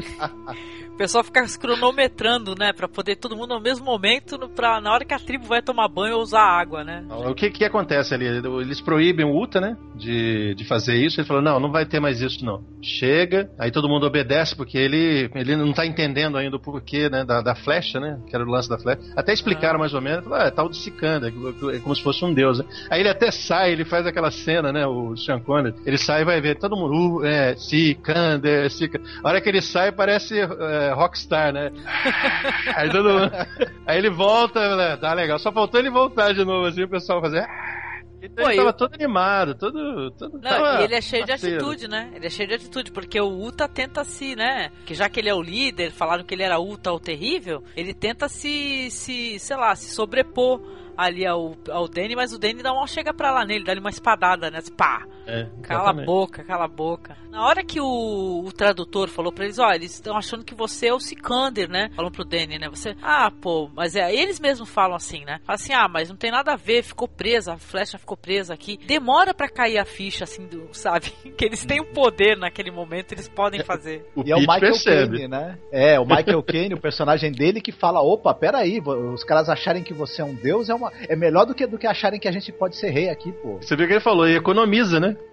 Tempo pra caramba. Sempre, não, porque a partir daí vai ser a, a trajetória de dominação deles é mais fácil, né? Não tem mais é, confronto assim, né? Fica Isso. tudo mais fácil. Eles primeiro eles reúnem os exércitos dos Bashk, né? Mais os outros, né? Que eles vieram e vão tomando. Lembra que eles falaram assim? Nós fomos tomando cidade, eh, aldeias após aldeias. Né? Eles ah, começaram a ficar sim. famosos. Sim, Aí sim. os monges perceberam. É uma coisa interessante a maneira como isso é mostrado visualmente, essa sequência de conquistas deles, que eles falam que foram 12 batalhas e aí você tem uma cena ali do do desfiladeiro, aquele, aquele grupo enorme de soldados ali, que o exército deles está aumentando a cada dia, e cada uhum. tribo tem uma roupa de uma cor. Então sim, você consegue sim. ver exatamente quantas quais são as tribos, foram, né? Isso, é. quais são as tribos e quantas foram se juntando à, à peregrinação deles, que acaba virando uma espécie de nova né, peregrinação de, de Alexandre mesmo, né? Na conquista sim. da região, né? E aí vai ter. Vai chegar o momento que eles vão parar nesse castelo aí dos monges, né? É um templo com greco-romano, né? Um templo com estátuas gregas, com, com arquitetura grega, né? Conseguiram já é, dominar várias tribos ali do vale. Tem uma coisa importante que o Danny, ele, ele vê pela primeira vez a Roxane, né? Que ela vem Sim. entregar pra ele umas oferendas. E ele já fica todo apaixonado, mas o, o Michael Caine fala pra ele, olha lá, vê lá o contrato, hein? Não, eu só tô olhando assim, eu só tô admirando, não vou fazer nada, não. É até Olha, fala, é, olha lá que é minha esposa. É, o Michael Caine fala, a gente prometeu não tocar em mulher, hein? Ele, aí o quando ele fala, não, eu tô só olhando, aí ele fala assim, é, mas uma coisa leva a outra, vê lá, hein, rapaz. Você lembra da pergunta que ele fez? Que ele pergunta, peraí, como é que era o nome da, da mulher do, Do Alexandre. do Alexandre? Roxane. É, essas metáforas em relação ao Alexandre são muito interessantes. Até na hora dessa. que a gente já passou, mas na- hora da primeira batalha, o Alexandre, quando ele lutou nessa região, ele foi ferido por uma flecha. Aí eles recebem o convite de irem até o templo do tal do sacerdote máximo da região, que é o tal do Cafu Selim. É, o convite foi meio convocação, né? Convocação, né? Exatamente. E que, o- que ele é o sacerdote dessa religião, desse culto, que se formou em torno da passagem que o Alexandre o Grande teve nessa região, né? Há dois mil anos antes, né? Dois mil e duzentos anos antes. Danny, ele começa já a acreditar na mentira, né? Não, não tem uma parada assim, não é nem, nem só quando ele chega lá, acho que no É um, trajeto. pouquinho, é um pouquinho depois disso. E, e, aliás, isso tem tudo a ver, eu acho, com o nome. Não é falado em lugar nenhum, mas eu olhei aquilo. Vocês lembram do nome do filme? O Homem que Queria Ser Rei. Aham. E lembra do contrato? O contrato é eles seriam reis. Isso. Ok. Mas o único que queria ser rei lá era o Danny. É, Ele sim. queria mesmo, o outro só queria roubar o dinheiro lá. Não, ele começa a acreditar, né? E É, aí vai ficar, acreditar, vai exatamente. ficar mais forte depois, mais pra frente, mas eu acho que esse negócio dele ser um ser superior, ele vai aos poucos, né, já acreditando que ele é superior mesmo e tal, que ele é um semideus ou é um deus, né? Bom, Eu acho que isso começa justamente né, quando ele vai ao templo e eles querem fazer com ele o teste de enfiar uma espada nele pra ver se ele realmente é imortal. E o É. Cafu Selim, o sacerdote, vê o símbolo maçônico que ele tem no peito, que é igualzinho a um símbolo que o Alexandre teria gravado em uma pedra que ficava É. sagrada. Só que pra, pro Dene ele pensa: caramba, isso não é coincidência, foi o destino que me trouxe aqui e o universo tá tramando, né? Pra, eu- pra eu realmente ser o escolhido, né? Aí que eu acho Não, que ele é. começa a se convencer, né? É, não, porque ele pensa, ele lembra de tudo, né? Ele lembra que eles não iam conseguir atravessar a fenda e eles começaram a rir e atravessaram, né? E a fenda se fechou e eles conseguiram passar, né? Ele começa a acreditar mesmo na história, né? E aí ele acaba sendo, né? É uma parte bem interessante até o ritual, né? Ele vai ser coroado, né? Como um rei, né? Realmente, né? Sikander, né? Ou- Sikander. E logo depois da coroação tem aquela cena muito boa que eles vão até a sala do tesouro, né? E Hum. vem aquele, aquele monte de ouro e pedras preciosas, né? Me lembrou aqueles filmes antigos todos dos trapalhões lá, sei lá, né? Do Didi. Ou qualquer filme, né? De pirata que a gente assiste, né? É por isso que é muito bom esse filme, porque é uma aventura à moda antiga mesmo, né? É, a, É. é a- é a sala do tesouro, né? Que vai ter aquele montão de moedas, coisas de ouro, né? Ele até pergunta, É. Billy Fish, pergunta aí pro velho aí se a gente pode levar isso aqui pra viagem.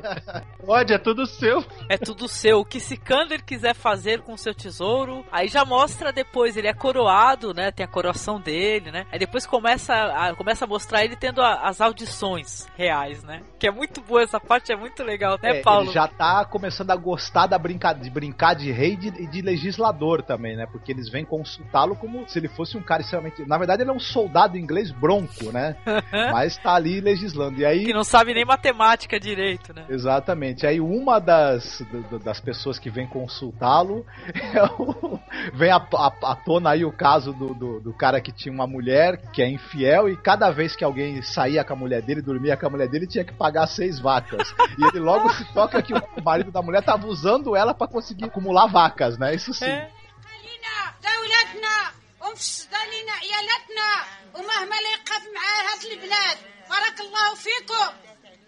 My lord, these people are from village of Kamdesh. This man owns 60 cows. All cows in the village. Very enterprising of him. Enterprise is not his.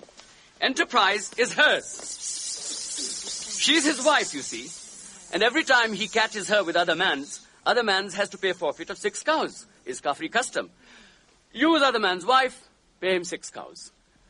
You mean he's piled up a fortune of 60 cows out of her infidelities? And 32 goats. She ain't a wife. She's a going concern. and these are the unfaithful husbands. And these the wives. Those four, wives of one man. These three, wives of another. Those six, of another. Ha! This ain't no laughing matter. Without cattle, there ain't no meat, no hides, no hooves, no horns. And without milk, there ain't no butter, nor cheese, and the children's bowls go empty. Outrageous it is. Now, for encouraging his wife to comport herself like Jezebel, one cow should be paid each of the other wives. For using a good law for a bad purpose, another. For causing the young and innocent to go without, a third. And for thinking he can get away with it, a fourth. He shall pay 22 cases of compensation of four cows to each wife, which means she's got 14 and two thirds. 14 and two thirds more infidelities to commit to come out even.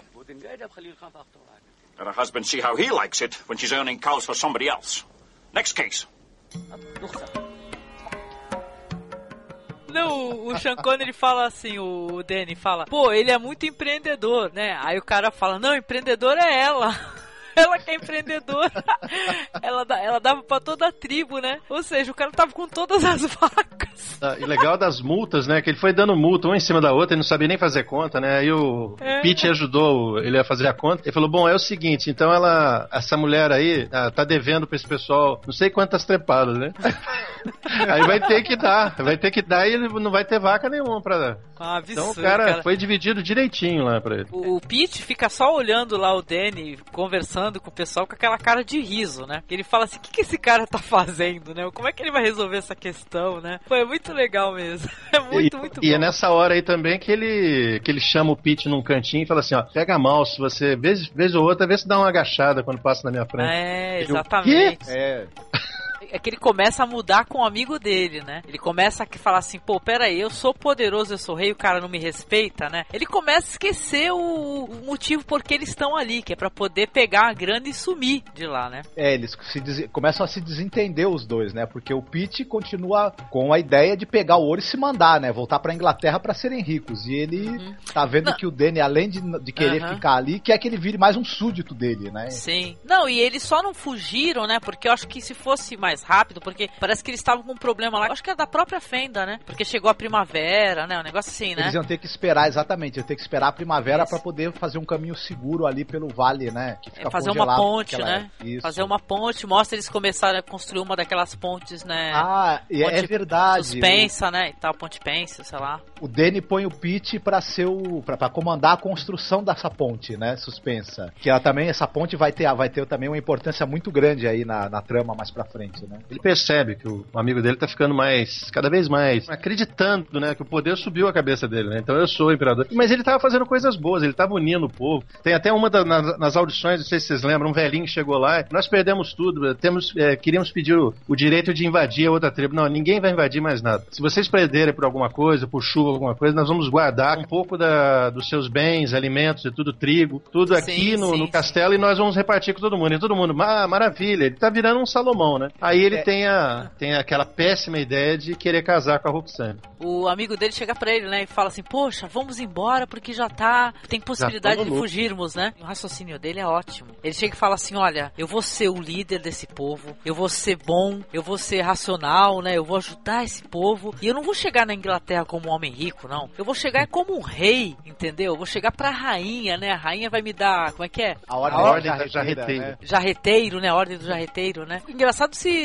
na história do Kipling mesmo, porque não, não sei se foi a Ordem do Jarreteiro, mas ofereceram pra ele várias vezes o título, né? Acho que de cavaleiro ele não aceitou. Se vocês sabem disso, né? ele não aceitou pra ver como é que é, né? Talvez eu acho que de maneira inconsciente ele tivesse alguma amargura em relação a isso. Fico pensando assim, o quanto do, do, do Danny tem no Kipling, entendeu? Ou melhor, o quanto de Kipling tem no Danny.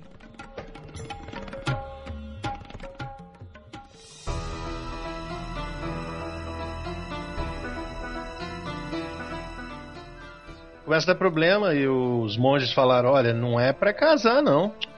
Não é, não, não tá escrito que você é um deus não pode casar, porque tem aquela história, né, que se o sangue corre fogo e se tocar na mulher, a mulher morria de medo, né? Todas as mulheres, elas pegariam fogo, né, em incendiar. Mas ele falou, é tudo besteira, porque ele sabe que ele não é deus, né? Então, É. vamos ver, fazer que negócio, ó, isso aí vai dar merda, hein, vai dar merda. Aí o amigo dele falando e tudo, o amigo dele se prepara, tá pra ir embora, o casamento tá quase chegando, né? Fora aquelas coisas que acontecem, né? Legal é o Billy Fish falando, não sei se vocês lembram. É, parece que aquele deus lá, que eles consultaram um deus, o Indra, né?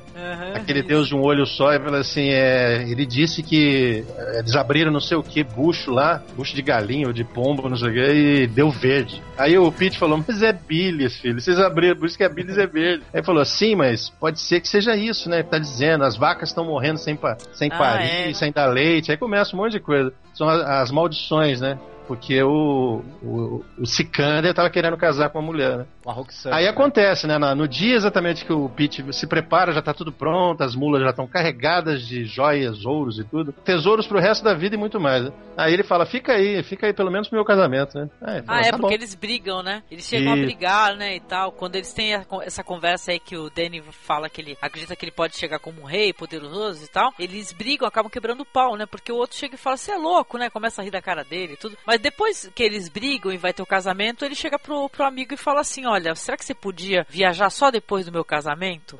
Aí que vai dar problema, né? Essa cena que os dois estão conversando e que o Danny tenta convencer o Pete a ser o padrinho dele, né? Esperar o, casamento, ela também é muito sinistra, porque no- ao fundo a gente tá escutando, a gente não vê, mas a gente escuta os gritos. Eles levaram um monte de crianças pra dentro da torre pra sacrificar, pra tentar acalmar o deus Imbra, né? Que estaria furioso aí com o Nossa, casamento sério? do Danny. É, aquela gritaria, né, naquele Ah. lugar, né?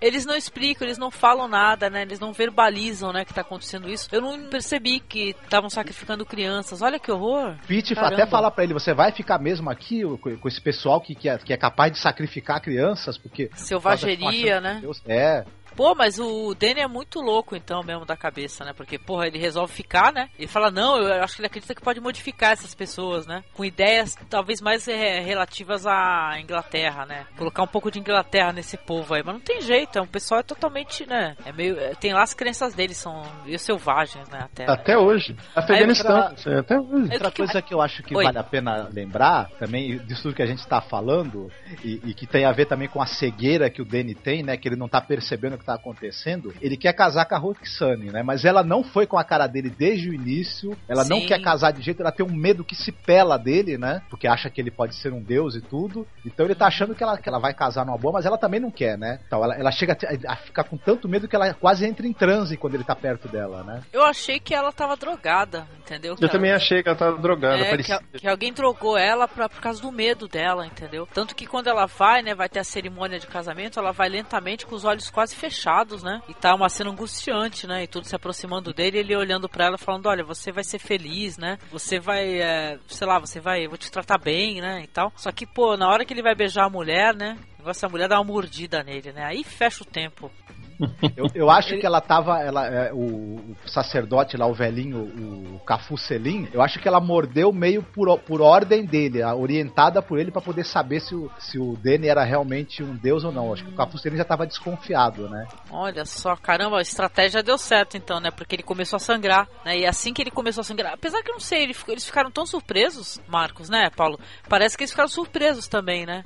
Falaram assim, olha só, o cara tá sangrando, o cara tá sangrando, né? Porque ela mordeu, o rosto dele começa a sangrar. E aí percebem que ele não é deus, nem demônio, nem nada, né? Era um golpista, né? Um Coit- homem. Coitado do Pete que não viajou de manhã, né? Foi viajar, ia viajar à tarde.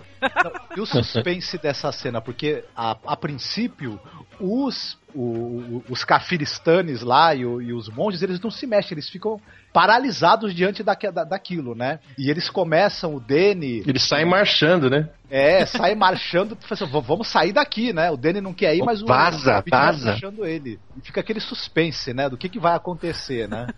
Que é uma coisa também bem de filme de aventura das antigas, que é bem legal, né? O pessoal demora a correr atrás e atacar, né? né? Eles, eles saem assim rapidinho, o pessoal tudo lá um olhando pra cara do outro, blá blá blá blá blá. O que, que é isso, o que, que é isso. E aí eles começam a fugir, né? E aí vai o povão todo atrás, né? Tem um pouquinho lá daquela galera lá do, do exército deles, né? Do, dos guerreiros dele, né? Que parece que estão até melhorzinhos, né? Tanto que eles falam, ó, ataca uma galera na frente, aí corre pro fundo e vem a outra. Sabe? Eles são mais, estão mais coordenados na hora do ataque, né? Uhum. Mas como são muito poucos, né? Acaba não, não, não tendo jeito, né? Eles vão ser capturados. É, eu acho que essa cena também toda, desde a hora do, do da cerimônia de, de, de, casamento até a fuga deles, a luta deles com, com os monges, tudo. Outra cena maravilhosamente bem coreografada, bem filmada, também com é, muitos com extras. fortes. Não, né? e muitos, muitos extras, extras, né? É impressionante, muita gente mesmo. Devia ser uma preparação ma maluca, né? Porque a cena tem uma fluência muito boa, né? E tal. E como a gente já falou que o John Huston ele não gostava muito de ficar mexendo muito na edição do filme, ele gostava de filmar a cena toda já. Ela, ela tinha que funcionar, na, ela tinha que ser filmada quase toda de uma vez e funcionar, né? Então deve ter sido uma, uma logística maluca, né? Pra essa cena funcionar daquele jeito. Sim, sim. E aí vai ter o. vão acabar sendo presos, né? O, o Danny e o, e o Pete vão ser presos, né? Ah, tem uma cena tão bonita, né? Que esse personagem aí, que é o tradutor, que é o nome, é o Billy Fish, né? Isso. Ele fala que ele é do exército. Batalhão dos Gurkas, não sei Isso. o quê. E eles atacam a pé, né? E tal, né? Não é, não é sobre cavalos, negócio aí, ele vai pra cima do povo, né? Com a, pra cima a... do povo pra atrasar, coitado.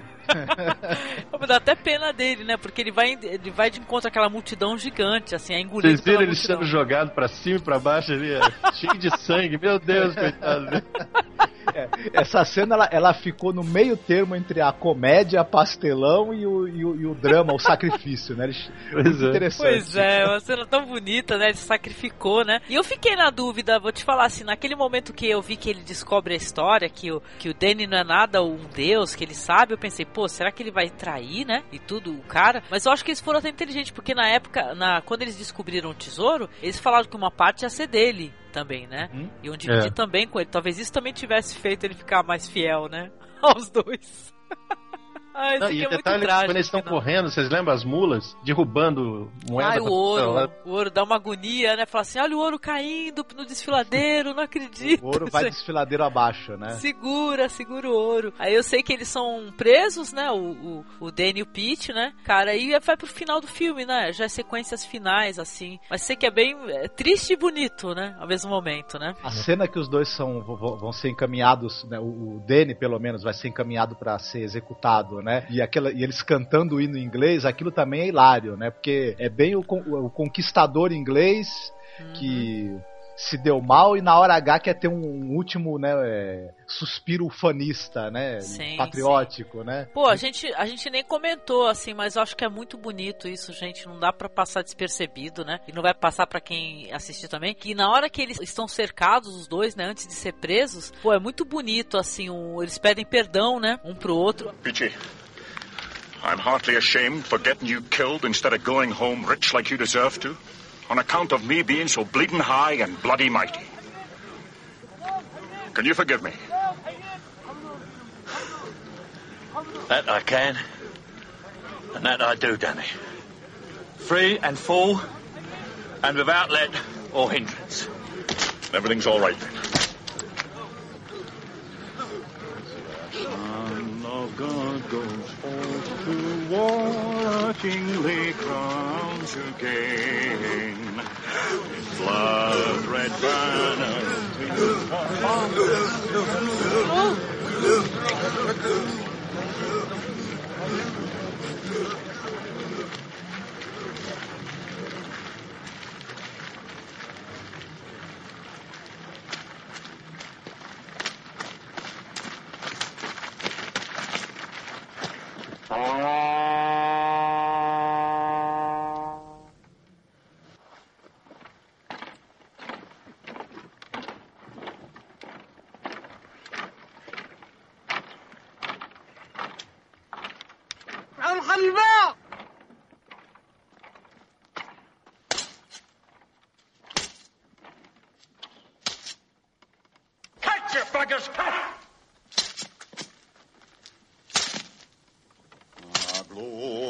band, the chosen few on whom the Spirit came. Twelve valiant saints their hope they knew and mocked the cross and flame. He met the tyrant's bandish skill, the lion's gory his death to feel.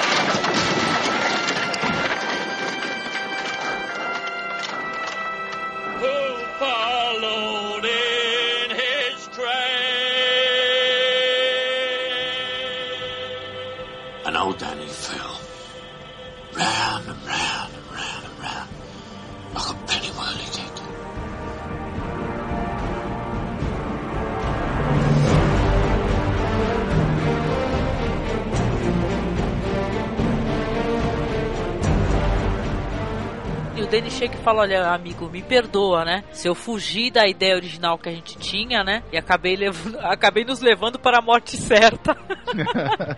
Ele fala assim: ah, me desculpe, né? Me perdoe. Aí o outro fala: Eu perdoo. É muito bonito, assim, a relação de amizade é muito legal, né? Vai mostrar ele, né? A maneira como o Danny vai ser sacrificado, né? Vai ser morto. Que cena, essa da ponte, que cena linda em todos os sentidos, né? Linda mesmo de cair o queixo. Linda, ele- eles cantam a música juntos, né? É muito bonito. Tem até no soundtrack do, do filme a música dos dois cantando junto. Muito bonita mesmo, né? Uma, uma música de despedida, né? E de glória, né? Pra não morrer totalmente, né? Na desonra, né? Que depois você falou até do Indiana Jones, no Indiana Jones 2, né? Tem uma cena também com a ponte, só que, não é- só que é o Indiana Jones que corta as cordas da ponte, né? Muito Ah. parecida com essa, né? É porque eles mandam o, o Danny andar pela ponte, né? Que ele mesmo mandou fazer. E eles vão cortando, né? Conforme ele vai se aproximando lá do outro lado. Sabe o que eu pensei? Eu fiquei assim, pô, será que ele não podia segurar na. E tentar fugir pelo outro lado, eu pensei nisso, gente. Eu falei, pô, o que aconteceu, né? Será que não dava pra segurar, tentar segurar, porque do outro lado não tinha ninguém? Ou será Tinha, que tinha? tinha sim. Tinha gente? Ah, então tá bom, foi impressão Tava minha. cercado, não tinha jeito. Ai, caramba, que saco, viu? Pô, tá vendo? Se ele fosse Indiana Jones, ele não tinha morrido daquele jeito. Agora, é, nessa mesma cena tem uma coisa esquisita que o Pete fala que ele caiu, teve foi uma queda de, de 15 mil metros ou 20 mil metros, uma coisa assim. Que ele demorou Né? não sei quanto tempo pra cair, né? É, e tudo. E, e isso é uma coisa que, que todo mundo achou esquisita, porque na verdade lá a maior altitude que tem ali na região é 7 mil metros no topo de, da montanha mais alta, né? Ah, mas ali já tá com um cara de história de pescador, né? É história de Que- pescador, o Pete É. já tava contando É. ali. né? Ele já começou a aumentar, né? Falar, pô, ele demorou, sei lá, 15 minutos pra cair e a gente ficou olhando. Pois é, muito trágico, né, esse final aí. Pô, e aí a gente junto com o Kipling, né, porque nós vimos aí tudo que aconteceu junto com o Kipling, né? Ele fica sabendo o que que deu depois que ele deu o talismã e os caras foram embora, né? Aí corta novamente, né, pro Michael Caine ali todo acabado, né, todo... Comeu pão que o diabo amassou, né? Não, ele foi castigado também. Foi ele castiga- foi crucificado. Foi crucificado, né? Só que os caras, quando viram que ele não morreu, falaram: ah, não solta, solta, esse, bicho ruim, né? solta esse cara aí que esse cara não morre, pô. Ele não morreu e, e ele, e ele veio de lá praticamente a pé, demorou um ano pra chegar, né? Pra voltar pra É. Índia. Nossa, caramba, mas o trajeto dele deve ter sido difícil, hein? Porque ele ficou irreconhecível, né? Uhum. E aí, pô, vai, vai vir o final. O final é fantástico. O Danny segurou na minha mão, o Pete falando, né? Eu segurei na mão do Danny, eu fiquei sempre com o Danny do meu lado. Aí o, o cara não tá entendendo nada, né? O Kipling, né? Aí ele chega antes de ir embora, ele deixa um, um, um saco de couro, né? E vai andando, e vai embora. Aí o Kipling vai, né? Ele abre aquele saco. E dentro do saco tinha a cabeça mumificada com a coroa. Com a coroa que ele tinha, do- era do, do Danny, né? Ele achou assim, provavelmente os dois se ferraram. O Danny sumiu ou tá morto, ou sei lá o quê. E ele agora tá contando historinha, que os dois se tornaram reis e tudo. Era uma história sendo contada através do, do Pete. Quando ele abre e vê aquela coroa, e isso tá no conto também, é a mesma coisa, igualzinho. E ele fica assustado com aquilo. É, e o filme termina aí, assim, é, todo- ele olhando aquela, aquela coroa os créditos entram. Só pra falar uma coisa, no, no livro, no conto, né, a história continua. Daí, três dias depois, no dia seguinte, parece que um dia depois, ele encontra o Pete largado na rua, igual mendigo, né? Ele sofreu insolação, ficou sem, sem proteger a cabeça, então ele tava quase morrendo, né? Caramba. Aí ele leva, é assim, aí ele leva o Pete pro, pro um asilo, né? Aí, dois dias depois, ele vai lá visitar o asilo e ele descobre que o Pete morreu. Caramba, que triste. Poxa vida. É triste, desculpe eu contar isso pra você. o Paulo acabou comigo agora. Eu pensei assim, poxa, vida ele deixou lá a cabeça lá do amigo dele. E se ela foi tentar retomar a vida lá, cara. Não, morreu. No, no conto ele morre, coitado.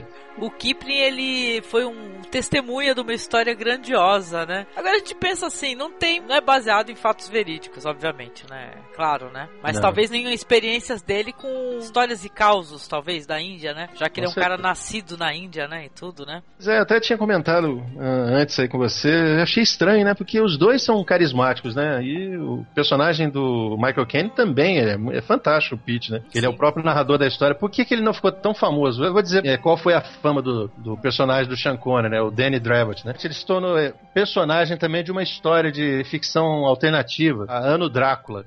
A história do Drácula do Bram Stoker, o Drácula não se deu mal. Quem se deu mal foi o Van Helsing. Aí houve uma variação. E tem vários personagens fictícios, reais, misturados, e um deles é o Daniel Dravot, que é um vampiro. Caramba. Só que é um, é um vampiro agente do Império Britânico, é o Sargento Dravot até que tá lá. Ele tá com o Caraca, Sargento é, é uma mistura de 007 com, Exatamente. com o homem que queria ser rei. E ele menciona até um personagem lá que ele era amigo de um cara chamado Hamish Bond.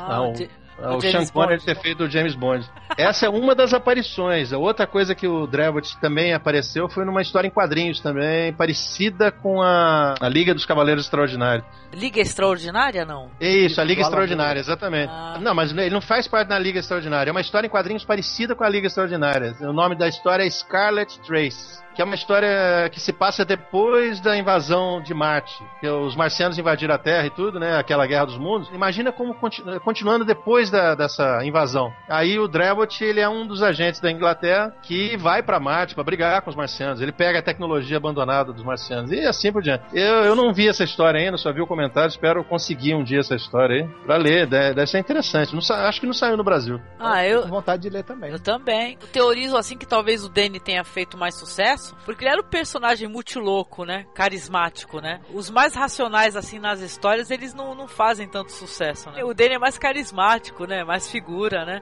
O Deep Space Nine, eles, eles fizeram uma homenagem ao homem que queria ser rei e fizeram uma, um episódio que é igualzinho. O nome do episódio é O Contador de Histórias. Que, aliás, é, parece o Danny, né? Ah, eu vou ter que linkar isso tudo pra galera aí, Paulo. O pessoal vai querer ver, viu? Eu passei o link pra vocês. É o, é o 14 episódio da primeira temporada.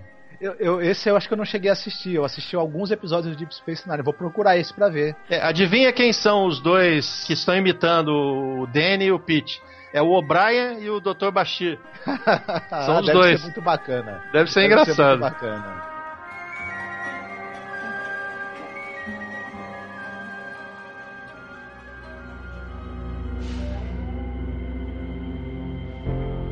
Bless me, Father, I must go away to save us from the ones who don't believe. Confess me, Father, I have sinned, but maybe angels really sing for the man Vamos fazer aqui as nossas considerações finais a respeito disso aí, a nossa experiência em assistir O Homem que Queria Ser Rei. Que eu agradeço ao Marcos já antecipadamente, porque foi ele que recomendou. Esse podcast está acontecendo por recomendação do Marcos, que falou: pô, vamos fazer do Homem que Queria Ser Rei. Então começa, Marcos, por que falar do Homem que Queria Ser Rei no Masmorra Classic? O Homem que Queria Ser Rei, ele não é o maior clássico dentro da filmografia do John Huston. E a gente também tem essa proposta de falar de filmes que são fa- fantásticos, são clássicos, mas que às vezes não são tão lembrados assim dentro da filmografia de algum grande diretor. Né? E acho que o Homem que Queria Ser Rei, ele se encaixa bem nessa categoria. É uma grande, excepcional aventura como não se vê mais o cinema de aventura, infelizmente, eu acho que ele tá meio pra. Ele foi engolido aí pelo cinema de ação. O cinema de ação é o cinema de aventura sem cérebro, né? E sem profundidade, eu diria. Esse filme ele combina muito bem é, esse timing perfeito de comédia. Com aventura, com épico. É, também é um filme que ele tem algo a dizer, ele é uma grande tiração de sarro com essa coisa da- do imperialismo, né? Britânico e pode ser também ser lido como, como uma metáfora para o imperialismo de outras nações como os Estados Unidos e é uma crítica a essa coisa da, do, da arrogância, da ganância. Ao mesmo tempo ele valoriza essa coisa da amizade, né? Então é uma história com sabor assim de aventura humana, né? A moda antiga que a gente não vê mais, infelizmente. Excepcionalmente bem roteirizado, como tudo que o John Huston fez, bem fotografado, bem montado. É um filme que eu acho difícil achar algum ponto negativo nele, eu não consigo encontrar. Ele tá muito perto do perfeito para mim. Então, é clássico com certeza.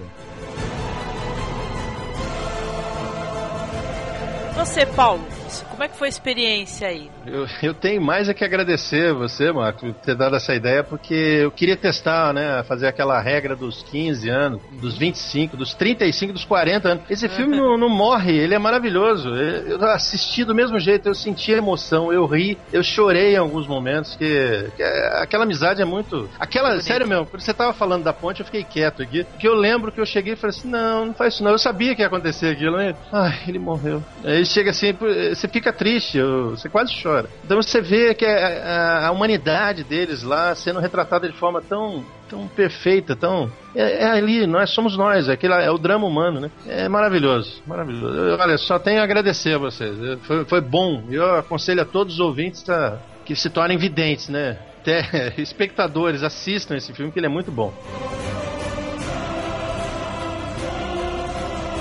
Pra mim, também foi uma excelente experiência, agradeço a recomendação do Marcos, que foi muito legal. Curto filmes que tem uma crítica, de alguma maneira, crítica social. E nesse filme aí, o personagem do, do Danny, né? Se você tiver aquele olhar assim, você vê que ele se representa a Inglaterra, tanto ele e o Pete também, mas acho que mais o Danny, né? Que ele quer, vamos dizer assim, é ocidentalizar, né? Sei lá, de, de alguma maneira, ou, modernizar essas pessoas, né? Transformar a cultura dessas pessoas. Ele, ele é a Inglaterra, né? Então eu acho que é legal, eu gosto de filmes assim, com essa crítica. A mensagem de amizade é linda, é maravilhosa. Né? O Paulo até citou o trecho da ponte. Eu lembro do final, quando ele fala que o tempo todo ele estava com o amigo dele, né? E você fica se perguntando por quê, né? Pensa se ele tá maluco ou não, e ele mostra a cabeça do amigo dele, né? Quer dizer que você pensa assim, caramba, quer dizer, o cara quando fugiu, ele ainda foi lá pegar a cabeça do amigo dele, né? Pra fazer companhia para ele, né? Ter alguma coisa do amigo dele. Então achei demais, aventura, a moda antiga, cinema moda antiga, Sean Connery, que é muito conhecido aí pelo 007. Engraçado, né, gente? O Sean Connery é pouco conhecido por umas, uns filmes interessantes que ele tem aí. Um outro que a gente já até falou dele, muito louco, chamado Zardoz. Então eu acho que o pessoal conhece muito o Sean Connery pelo que ele fez assim de mais é, famoso, é, até mais recentemente, talvez algumas produções menores. Mas eu acho que esse daí é um puta filme do Sean Connery que essa galera mais jovem não conhece. Recomendo pra caramba. Também depois o pessoal assistir esse The Way Back, que é muito legal também, que vai ter muita relação com esse filme. Adorei fazer, cara. Foi muito bom mesmo. E nessa do Masmorra Classic que a gente faz mesmo de produções clássicas pouco comentadas, né? Resgatando essas produções Produções. Então, obrigada a você, Paulo e Marcos, por compartilhar essa experiência aí, juntos aí. Muito obrigado.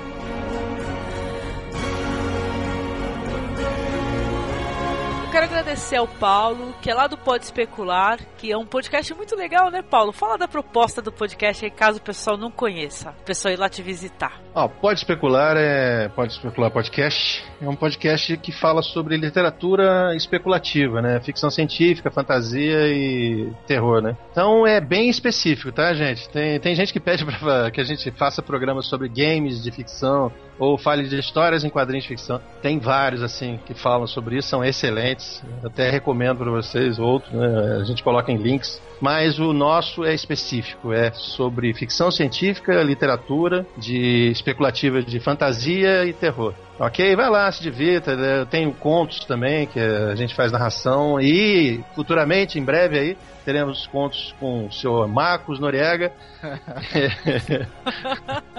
e Dona Angélica Hellish. Está, está muito divertido, eu não paro de rir quando eu fico editando esse conto. Vão se divertir. Verdade, Paulo, ele é muito legal, viu? Você tem que conhecer o Pode Especular, viu?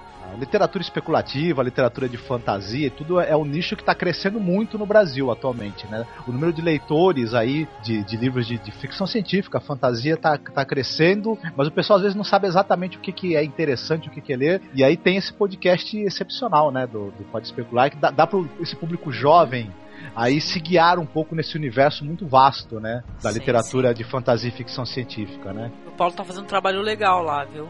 E tem também a le- leitura, leitura de textos que também eu acho uma coisa muito bacana, né? Que acho que falta isso um pouco nos sites e podcasts que falam de literatura, ter leitura dos textos, né?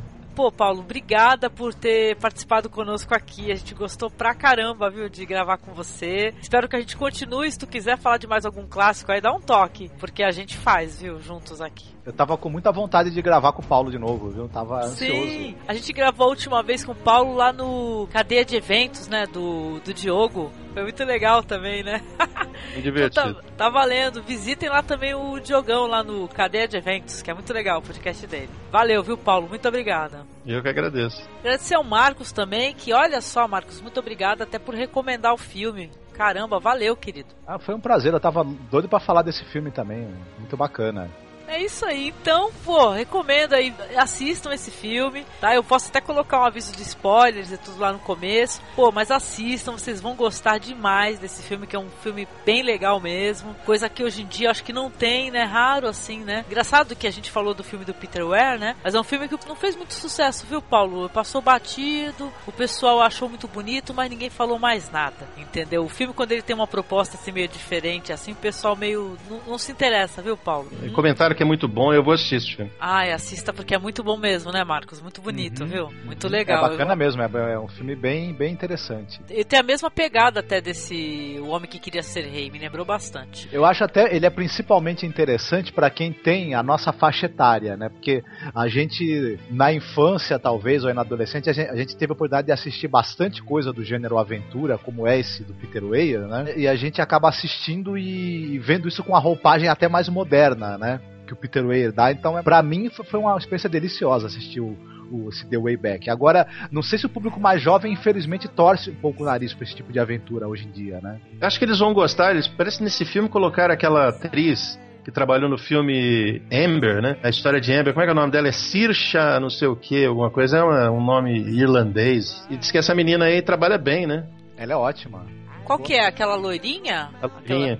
Ah, eu assisti ela naquele filme Hannah, sabe? Que ela tá bem legal também, que ela é uma, uma máquina de matar. Assista, porque é muito divertido, viu, Paulo? O Hannah. Se você quiser mandar um e-mail pra gente, mande um e-mail para contato arroba Temos fórum, temos vários projetos aí de podcast que você pode conferir. Estamos mais uma vez pedindo para quem puder assistiu e gosta da série Mestres do Terror, mande um áudio comentando o episódio que você gostou ou algum que você não gostou, mas que você acha que vale a pena comentar. Que a gente em breve vai ter o lançamento de um podcast feito pelos ouvintes sobre essa série. Vamos ver se a galera se anima pra terminar isso daí pra poder publicar, né? Porque é sensacional. Já tem muito comentário bom, tem até do Paulo, hein? É mole? Vamos ver Beleza, se gente, façam mesmo, que eu já fiz a minha parte, hein? Eu já fiz meu, meu, meu comentário lá, hein? Masmorra Classic tá aí. Eu acho que a gente tá gravando mais Masmorra Classic do que Masmorra Cast. é que é um filme só, né, e tal, e, e são filmes que a gente gosta pra caramba, né, e alguns que a gente, a gente, a gente gosta deles desde a infância, né, então tem todo um sabor nostálgico, né. Então, olha, obrigada a todo mundo. E é isso aí. Sean Connery querendo ser rei pra vocês aí. Foi o pior final que eu já fiz. Vou ter que cortar. Ai, termina com uma frase genial aí, Marcos. Uma frase genial assim do nada? É, vai lá. Eita, nós. Tá bom, eita nós.